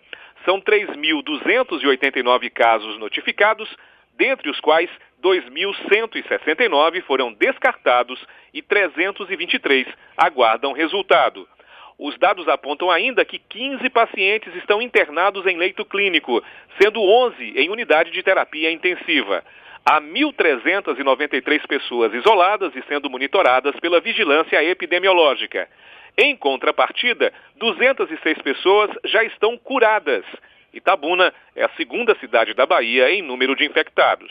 Contudo, os números divulgados pela vigilância epidemiológica têm divergido constantemente dos dados apresentados pela CESAB. Sobre isso, o secretário de Saúde de Itabuna, Wildson Nascimento, afirmou que a discrepância ocorre por duplicidade de dados. E em função da pandemia do coronavírus, o prefeito Fernando Gomes antecipou para hoje o feriado de aniversário da cidade de Itabuna, que é comemorado em 28 de julho. Eu sou Evandro Lima, falando da redação da Rádio Interativa FM de Itabuna, sul da Bahia. Um bom dia para você, Jefferson. Maravilha, muito obrigado, Evandro. Eu fui falar mais cedo da camisa de Fernando, né, fazendo sucesso aqui no estúdio. Uma camisa rosa choque. Aí tem aqui uma mensagem do YouTube do Gui Tarantino. Bom dia, menino veste azul, viu? Ô Gui, quem gosta de falar isso é Damares Alves. Deixa o Fernando eu usar. Eu não tenho problema nenhum em usar rosa. E Exatamente. Por usar rosa eu não deixo de ser menino. Então, tá certo, tá dado o recado. Muito obrigado. Agora, 8h26, a gente faz o intervalo e volta já já. Você está ouvindo Isso é Bahia. Irmãs e irmãos, meu abraço apertado vai aqui nessa canção. Com amor, obrigado por sua dedicação. Tantas vidas hoje estão em suas mãos. Quem acolhe, quem cuida, quem cura, quem se dá de coração. Você que encara essa luta na rua, não se sinta só. Pois nada vale mais do que a vida, ela é o bem maior. Vai na fé, vai na paz, estamos em casa numa só voz.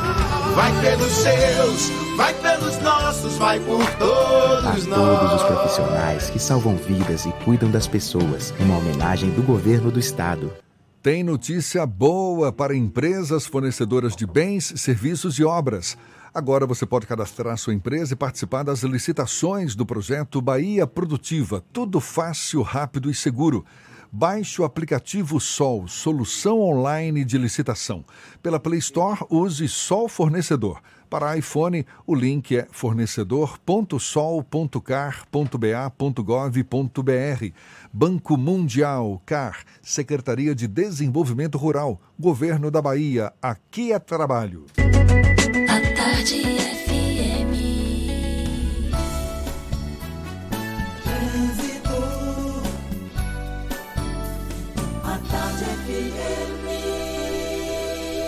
Oferecimento: Monobloco, Auto Center de portas abertas com serviço de leva e trás do seu carro. A gente volta a falar com Cláudia Menezes. Novidades pra gente por aí, Cláudia? Oi, Jefferson. Para quem pretende usar o metrô, o sistema funciona nesse feriado antecipado, mas com intervalos maiores entre as saídas dos trens. E para você que está no carro, tem intensidade em pontos da rua Valdemar Falcão, no trecho mais perto da Vasco da Gama. Já trecho de orla entre o Rio Vermelho e Itapuã tem boa fluidez nos dois sentidos. Em mais um ponto, região das Sete Portas está movimentada no sentido Aquidabam por causa de obras. Você já conhece os produtos Veneza? Veneza tem uma grande variedade de queijos e iogurtes e o melhor doce de leite. Vá de Veneza, é uma delícia. Volto contigo, Jefferson. Obrigado, Cláudia. Tarde FM de carona com quem ouve e gosta.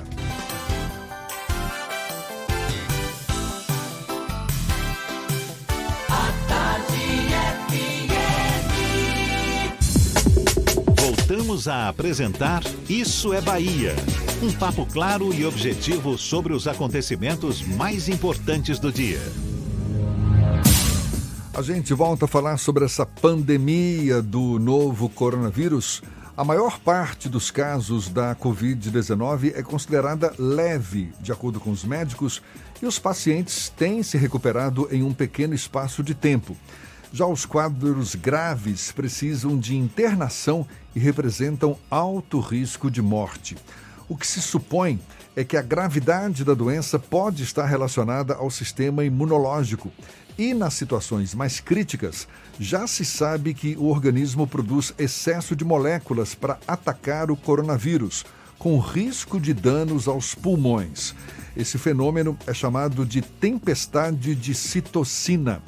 A gente conversa mais sobre o assunto com o coordenador do Departamento Científico de Imunodeficiências da Associação Brasileira de Alergia e Imunologia, o médico alergista Gesmar Rodrigues Silva, nosso convidado aqui no Isso é Bahia. Muito obrigado por aceitar nosso convite. Seja bem-vindo. Bom dia, doutor Gesmar. Bom dia, é um prazer estar aqui com vocês. A gente está sempre disposto, como associação, a estar informando a população sobre tudo o que está acontecendo. O senhor poderia explicar melhor o que vem a ser essa tempestade de citocina? Acaba sendo um cuidado a mais que os médicos devem ter com os pacientes que já estão sofrendo com a Covid-19? Então, essa tempestade de citocina, na verdade, é uma reação que o nosso corpo faz para combater os vírus, para combater bactérias em geral.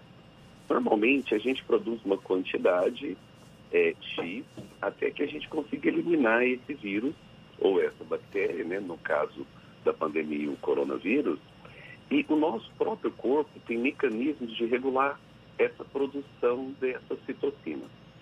E o que fazem essas citocinas? Elas, na verdade, chamam células inflamatórias para o local aonde tem esse vírus. Então, imagine, está lá no pulmão, o vírus se aloja na via respiratória.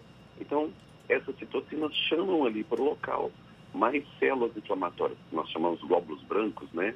Em grande quantidade. Para isso, elas dilatam os vasos e, e aí vão chegando essa grande quantidade de células no local.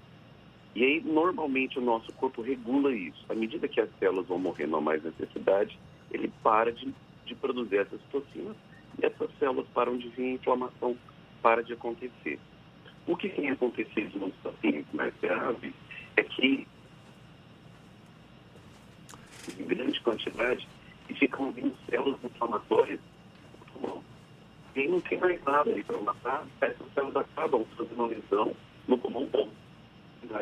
A gente está com uma dificuldade de, de, de, comunicação, a qualidade do áudio ficou ruim. A gente vai, vai fazer o seguinte: vamos interromper durante um instante e retomar o contato com o médico alergista Gesmar Rodrigues Silva para conversar conosco sobre essas, enfim, essas situações todas que envolvem a condição de quem está doente por conta da Covid-19. O papo aqui começou pela tempestade de citocina. Então, assim que a gente retomar esse contato, a gente vai voltar ao assunto. Vamos com notícia? Vamos lá. A pista principal do aeroporto de Salvador vai estar em obras entre os dias 15 de junho e 31 de agosto. Os serviços incluem a requalificação do sistema de drenagem e intervenções no pavimento. Após o registro de episódios envolvendo infiltrações e desagregação do asfalto, estudos encomendados pela concessionária sugerem que mudanças no fluxo do lençol freático, localizado no entorno do aeroporto, podem ter influenciado na condição da pista, demandando a tomada de ações corretivas. A pista auxiliar vai permanecer aberta e 100% operacional durante o período das obras, podendo receber voos da aviação comercial e de cargas. O ex-deputado estadual e federal Sérgio Galdense foi enterrado ontem no cemitério Jardim da Saudade, no bairro de Brotas. A cerimônia reuniu apenas familiares por causa das restrições para evitar aglomerações. Sérgio Galdense morreu ontem aos 78 anos após uma parada cardíaca por causa de uma crise de apneia. Ele estava internado no Hospital Aliança, aqui em Salvador, há quase um mês por complicações na saúde em decorrência da idade. Além de sofrer com apneia, Sérgio também era hipertenso e cardíaco. A gente retoma agora o nosso contato com o médico alergista Gesmar Rodrigues Silva. Está nos ouvindo bem, doutor Gesmar? Estou ouvindo direitinho. Então, o senhor estava explicando esse fenômeno da tempestade de citocina. Pode concluir, por favor.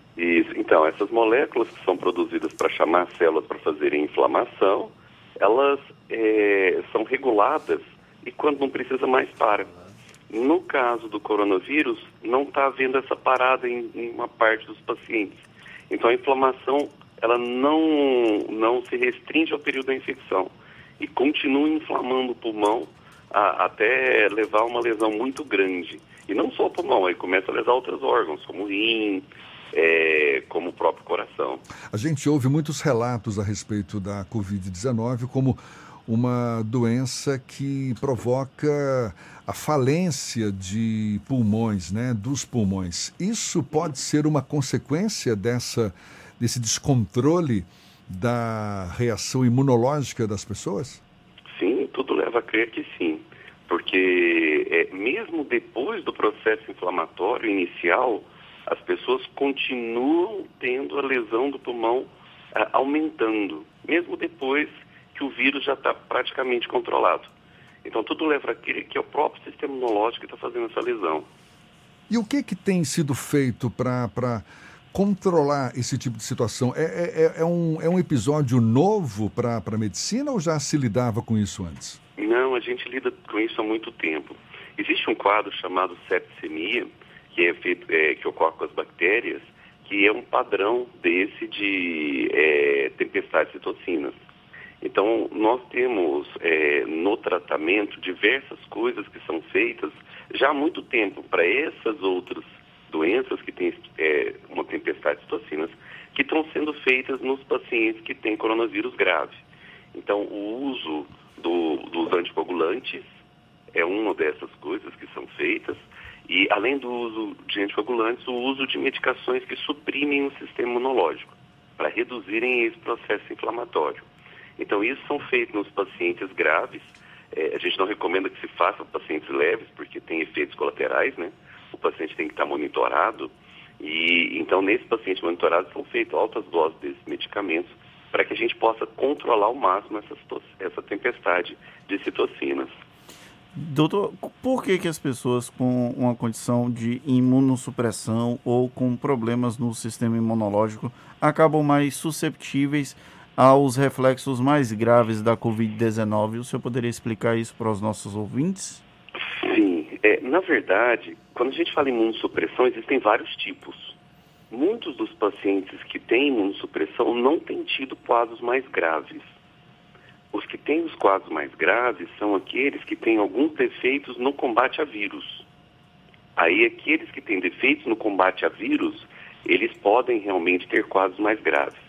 Mas, por exemplo, é, pacientes que têm alterações é, leves do, da parte da produção de anticorpos, pacientes que é, estavam em recuperação é, de transplante, usando alguns imunossupressores, pacientes que têm doenças reumatológicas que usam alguns imunossupressores, nós não temos visto casos mais graves nesses pacientes.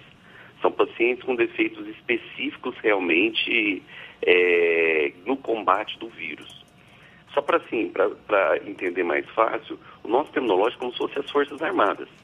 Então eu tenho um, um, um grupo de células especializado para atacar vírus. Né? Assim como nas Forças Armadas eu tenho um grupo por ar, que é aeronáutica, um grupo que ataca pelo mar, que é a marinha, um grupo que ataca pela terra, que é o exército. O sistema imunológico tem vários compartimentos. Então essas pessoas que têm o defeito contra vírus são as que acabam sofrendo mais. Nos outros, nós estamos agora aprendendo, né, que eles estão tendo uma evolução normal, não pior do que a população em geral. Eu não sei se é a mesma resposta que o senhor vai dar, mas é, é, pegando carona e talvez até seja a mesma essência da pergunta que o Fernando te fez, mas por que, que as reações à Covid-19 diferem tanto entre as pessoas? É basicamente isso que o senhor falou ou poderia falar algo mais? Então, existem outras coisas que estão sendo estudadas nesse momento. Tem um, um, um vírus, para entrar dentro da célula, ele se liga num receptor, tá? É, e esse receptorzinho, ele varia de uma pessoa para outra. Então, o que mais tem sido estudado hoje são essas variações desse receptor. Se existe um grupo de, de pessoas que tem um receptor que é mais fácil de entrar e faz com que o vírus realmente consiga se espalhar e exercer a sua função de matar as nossas células e ativar o sistema imunológico de forma mais importante. Então, o que a gente está estudando hoje é uma coisa que chama polimorfismo genético de um receptor, que é o receptor que o vírus usa para entrar nas células. O senhor acredita que, mesmo sendo um vírus recente, ele já possa estar sofrendo algum tipo de mutação? Porque a gente sabe que os vírus, em geral, eles têm, não é? Taxas de, de mutação, de recombinação genética, que faz com que a capacidade de infecção também possa ser diferente de acordo com essas mudanças, não é? Sim, com certeza. Quando o vírus vai espalhando em diferentes populações, ele tem que se adaptar para poder sobreviver nessas diferentes populações. Então ele já vai sofrendo mudanças. É, o vírus que foi detectado na China, ele já é um pouquinho diferente do que a gente tem no Brasil. O, por exemplo, no Brasil, os vírus que são detectados no Brasil são mais parecidos com os vírus que são detectados na Europa do que efetivamente com o vírus original da China. Então, uma vacina, uma vacina que, por, por, por exemplo, pode ser desenvolvida na Europa ou na China, ela, ela pode não ser tão eficaz aqui no Brasil. Não, eu acho que a, vacina em si, a gente utiliza pedaços do vírus que são comuns a todo o, o pessoal, né? Então, é, vai ser uma coisa mais uniforme. Como é, a gente voltando um pouco para a tempestade de citocinas, o, a infecção do novo coronavírus ele provoca em algumas pessoas a produção exagerada das citocinas que acabam atacando organismos, órgãos do corpo, sistemas do corpo que estavam em funcionamento e que acabam prejudicados. Existe uma forma de prever quem pode ter esse tipo de reação ou alguma forma de tentar é, melhorar o sistema imunológico para evitar essa tempestade de citocinas? Então, na verdade, não. O, quando a gente é, vai estudar, nós ainda não conhecemos quais são esses fatores que levam com que a, a pessoa tenha tempestade de citocinas. Nós sabemos que 10% da população que é infectada pelo vírus acaba tendo esse quadro. É, hoje nós sabemos que as pessoas de maior risco são os idosos, o, o pessoal que tem diabetes, é, os hipertensos e obesos. Agora, na população em geral, nós estamos vendo muitas pessoas que não encontram nesse perfil tendo esse quadro, mas nós ainda não sabemos prever. Com relação ao sistema imunológico, é, não tem muito segredo. É uma alimentação saudável, uma noite de sono tranquila, dormir bem, né? E uma vida com atividade física, uma vida ativa. É, não existe nenhuma vitamina, nenhum remédio milagroso que vai aumentar ou melhorar o sistema imunológico. Até porque o grande problema dos pacientes graves é o excesso do sistema imunológico, é ele trabalhando de forma excessiva. Pela sua experiência, doutor, pela, pelo que o senhor vem observando também ao longo dessa pandemia, o que, o que mais chama a sua atenção pelo inusitado, pelo eh, digamos, pela novidade em se tratando de novo coronavírus? É, o, o coronavírus é um vírus que já circula há muito tempo. Nós temos outros tipos de coronavírus, né? É, o que chama atenção é a capacidade que esse vírus tem de espalhar. Ele espalha muito facilmente comparado com outros coronavírus que nós já tivemos anteriormente. Então isso chama muita atenção. Outra coisa que o pessoal tinha muita dúvida seria a condição dele sobreviver em climas quentes, né? E nós vemos estados como Amazonas, Pará, Maranhão, Ceará, próprio Recife, né? É, que são estados quentes e que o vírus realmente se espalhou numa velocidade muito grande. Então, isso são coisas que chamam muita atenção da gente. É, agora, a mortalidade do vírus é até menor do que do outro coronavírus que a gente teve.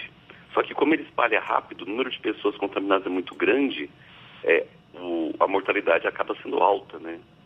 Muita gente que acaba morrendo. O senhor acredita que a gente vai poder continuar falando que estamos numa pandemia até quando? Pandemia quando eu tenho muitos, é, muitos países envolvidos, né? À medida que a gente está tendo controle dos países, a gente não tem mais casos grandes, número de casos grandes, a gente muda o nome de pandemia para endemia. Nós vamos em breve mudar, em alguns meses, mudar de pandemia para endemia. Então nós vamos ter casos esporádicos acontecendo em várias partes do mundo. Mas enquanto nós não tivermos realmente um mecanismo de proteção importante como uma vacina, é, é difícil a gente falar que nós não estaremos susceptíveis a uma segunda onda. Porque ainda vai ter muita gente da população que vai estar suscetível, que não teve ainda contato com o vírus, não está protegida. Quer dizer, uma pandemia pode evoluir para uma endemia e depois para uma epidemia, não é isso? Que é uma, é uma incidência mais localizada. Então, Localizada em algumas regiões. Imaginando Exatamente. então já no nível de epidemia, o senhor acha que aqui no Brasil essa epidemia poderá persistir até quando?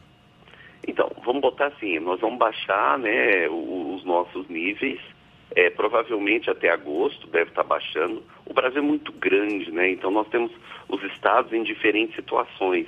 Nós temos estados que já estão atingindo o pico e outros estados que estão no início. O, o país é muito grande. E então acredito que lá para agosto a gente já deve estar reduzindo os casos. E se a gente tiver um controle bom, a população entendendo os cuidados do dia a dia, que é usar a máscara, manter o distanciamento social, é, mesmo quando ela vai sair para o mercado, ela vai sair para algum lugar, ela vai fazer as compras, a vida tem que voltar ao normal. Mas as pessoas fazendo os cuidados no dia a dia, é, é bem provável que a gente mantenha esses casos baixos. E temos que fazer o controle do que vem de fora. Igual, por exemplo, os Estados Unidos está fazendo agora. Agora os Estados Unidos barram o Brasil para poder entrar. Porque ele sabe que quando o brasileiro viajar, a chance de levar é grande. Então nós vamos ter que ter uma- um controle importante de fronteira. Qual país está tendo problema, moço? Se esse país está tendo problema, aquele pessoal que está vindo de lá não vai poder entrar. Ou se entrar, vai ter que ficar em quarentena. Para que a gente não receba outros casos de fora e não comece o ciclo novamente. É, tem muito chão pela frente ainda para a gente Muito chão. se sentir bem confortável né, diante desse novo coronavírus. Doutor Gesmar Rodrigues Silva, muito obrigado pela sua participação conosco aqui no Isso é Bahia. Um bom dia para o senhor. Obrigado, bom dia para vocês também. A gente conversou com o médico alergista Gesmar Rodrigues Silva, que também é coordenador do Departamento Científico de Imunodeficiências da Associação Brasileira de Alergia e Imunologia. E esse papo todo vai estar disponível também logo mais nas nossas plataformas no YouTube, Spotify, iTunes e Deezer. Agora, 8h47 na Tarde FM. Você está ouvindo Isso é Bahia. Irmãs e irmãos,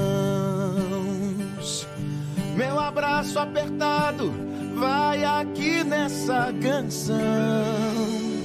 Com amor, obrigado por sua dedicação. Tantas vidas hoje estão em suas mãos. Quem acolhe, quem cuida, quem cura, quem se dá de coração. Você que encara essa luta na rua, não se sinta só. Pois nada vale mais do que a vida, ela é o bem maior. Vai na fé, vai na paz, estamos em casa numa só voz. Vai pelos seus, vai pelos nossos, vai por todos A nós. todos os profissionais que salvam vidas e cuidam das pessoas, uma homenagem do governo do estado. Quando o assunto é segurança do paciente, o Hospital Santa Isabel é referência internacional. Os atendimentos à emergência seguem normalizados e para aqueles pacientes que precisam manter seus tratamentos, consultas, exames e cirurgias, o Santa Isabel mantém fluxos seguros com equipes específicas dentro de rigorosos padrões de segurança. Pacientes com dificuldades respiratórias são atendidos em estrutura distinta e com equipes exclusivas. Vamos juntos superar esse Você momento. sabe o que a Assembleia faz? Faz valer os seus direitos. valorizando uma pauta pró-municípios que garante os recursos das cidades do interior. Além disso, a ALBA debate normas para o transporte complementar, beneficiando quem não é atendido pelo sistema. E atenta ao que acontece no dia a dia, a ALBA cobra ações para preservar a segurança das barragens existentes na Bahia. Porque para a Assembleia, garantir o direito dos baianos é o nosso dever. Assembleia Legislativa da Bahia, fazendo valer. Tem notícia boa para empresas fornecedoras de bens, serviços e obras. Agora você pode cadastrar sua empresa e participar das licitações do projeto Bahia Produtiva. Tudo fácil, rápido e seguro. Baixe o aplicativo Sol, solução online de licitação. Pela Play Store, use Sol Fornecedor. Para iPhone, o link é fornecedor.sol.car.ba.gov.br. Banco Mundial, CAR, Secretaria de Desenvolvimento Rural, Governo da Bahia. Aqui é trabalho. Voltamos a apresentar Isso é Bahia. Um papo claro e objetivo sobre os acontecimentos mais importantes do dia. Agora, 8h49, temos notícias da redação do Portal à Tarde. Thaís Seixas é quem está a postos. Thaís. Oi, Jefferson. Oi, Fernando. Bom dia. Estou de volta aqui com as novidades do Portal à Tarde. A Agência Nacional de Energia Elétrica, ANEEL, decide manter a bandeira tarifária verde até 31 de dezembro. Isso significa que não vai haver cobrança de tarifa extra na conta de luz dos brasileiros neste ano. Em nota, a ANEEL informou que a medida emergencial é para aliviar a conta de luz dos consumidores e auxiliar o setor elétrico em meio à pandemia. Aqui na Bahia, os vereadores de oposição ao prefeito de Jequié, Sérgio da Gameleira, decidem rejeitar o projeto de lei do Executivo Municipal que antecipava para hoje e amanhã as datas dos feriados de Santo Antônio, no dia 13 de junho, e do Dia do Evangélico, no dia 20 de agosto. O apelo foi feito pelo governador Rui Costa, uma vez que Jequié é o novo epicentro do coronavírus no interior do estado, chegando a sete mortes e 296 casos. Antes da votação na Câmara Municipal, o líder do governo, o vereador José Simões de Carvalho, chegou a citar como exemplo a união entre Rui Costa e o prefeito de Salvador, ACM Neto, na antecipação de feriados para achatar a curva do contágio. Mesmo assim, o apelo não funcionou. Eu fico por aqui. Essas e outras notícias estão no portal Atarde, atarde.com.br. É com você, Jefferson. Mais uma série de lives prevista para hoje pelo A Tarde Conecta. Às 10 horas eu vou estar conversando com o secretário municipal da Fazenda, Paulo Souto, que também é geólogo, sobre como a Prefeitura de Salvador está enfrentando a questão financeira sob, né, aliás, como está enfrentando a crise do Covid-19 sob o ponto de vista financeiro. Portanto, às 10 horas eu vou estar conversando com o secretário municipal da Fazenda, Paulo Souto. A uma hora da tarde tem Alex Torres, do Portal à Tarde, que conversa com o urologista e cirurgião Nilo Jorge sobre o tema Pandemia de Covid-19 adia diagnósticos de câncer e suspende tratamento de pacientes com tumores já confirmados. Às 5 horas da tarde tem Fernando Oberlander, da editora Caramurê, que vai convidar a cantora e atriz Emanuele Araújo. E às 6 horas, nosso colega Antônio Pita, um papo de música com a cantora Roberta Campos. Então, são as lives do A Tarde Conecta desta quarta-feira. É só acessar o Instagram do Grupo A Tarde para acompanhar os bate-papos. Agora, 8h52, vamos para Jequié. Márcio Lima, da 93 FM, é quem tem as notícias da região. Bom dia, Márcio. Bom dia, Jefferson Beltrão. Bom dia, Fernando Duarte. Bom dia, ouvintes do programa Isso é Bahia, toda a equipe. Eh, estamos chegando com as notícias da cidade de Jequié, como a Thaís Seixas antecipou. A sessão que teve início ontem, às três horas da tarde, era aguardada com muita expectativa. Inclusive, uma fonte nos informou que ligações aconteceram para poder a, é, estar é, discutindo previamente, né, e estar alinhando a questão dos votos.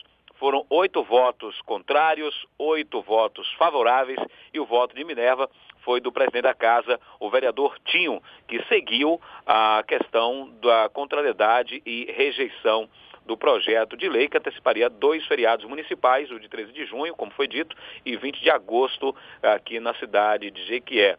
Ontem nas redes sociais, muitas pessoas falando aqui conosco no estúdio da Rádio 93 FM, justamente uns contras, outro a favor. Agora, as cobranças são para que medidas, outras medidas, possam estar sendo adotadas nesse sentido de estar contendo a curva, né, esse crescimento tão grande do coronavírus na cidade de Jequié. Jequié que já chega a um número elevado de pessoas contaminadas. É, há também uma elevação do, dos casos de pessoas curadas, né? Isso é muito positivo aqui na cidade e nós tivemos, portanto, essas informações ontem, conversando inclusive com o próprio prefeito. São hoje 96 pessoas recuperadas. Uma carreta carregada com produtos contrabandeados foi apreendida e, pela equipe da Polícia Rodoviária Federal em Jequié. A abordagem ocorreu no posto de fiscalização na Santos Dumont, na delegacia 10/3 da Polícia Rodoviária Federal. Os policiais descobriram que a carreta estava carregada com roupas e sapatos falsificados de marcas famosas. O motorista alegou que seguia da cidade mineira de Nova Serra para a Feira de Santana, onde a mercadoria seria entregue. Para fechar aqui minha participação, o vereador Ramon Fernandes ele propôs ao prefeito da cidade de Jequié, Sérgio Gameleira, e do secretário de Saúde, Victor Lavinsky, uma indicação para a inclusão de motoboys, mototaxistas, motoristas de aplicativos, taxistas e rodoviários no público-alvo da campanha de vacinação contra a gripe e influenza, independente da faixa etária.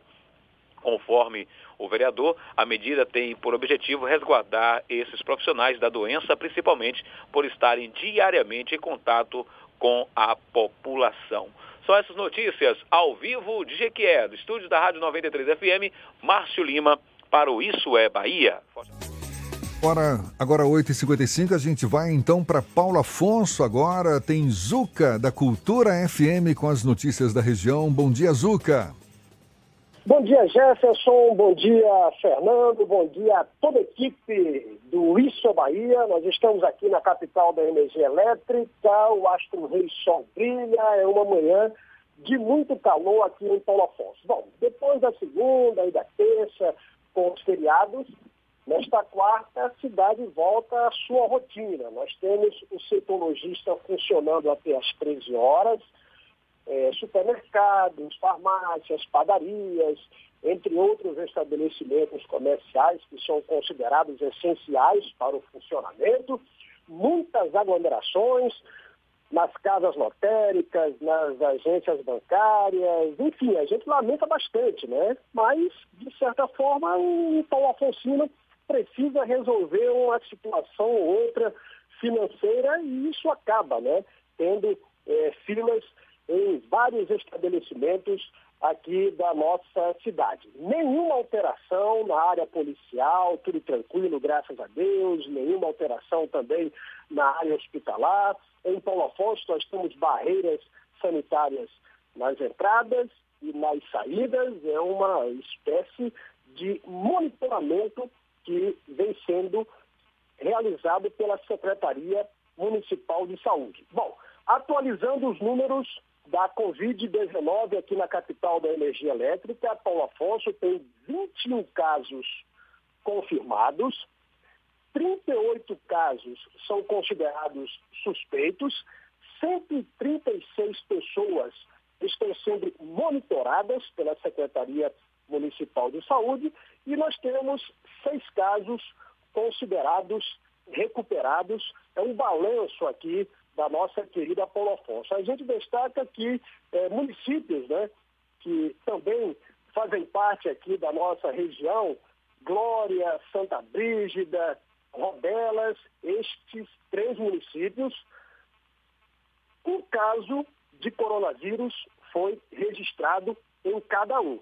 Então, o vírus está circulando aqui pela nossa décima região e a gente tem orientado, através dos nossos programas jornalísticos, que o cidadão faça a sua parte, enfim, se protegendo, porque automaticamente você protege o outro. Portanto, são informações aqui da capital da energia elétrica, Rádio Cultura de Paulo Afonso, Antônio Carlos Zuca, meu querido Fernando, acabou! Acabou,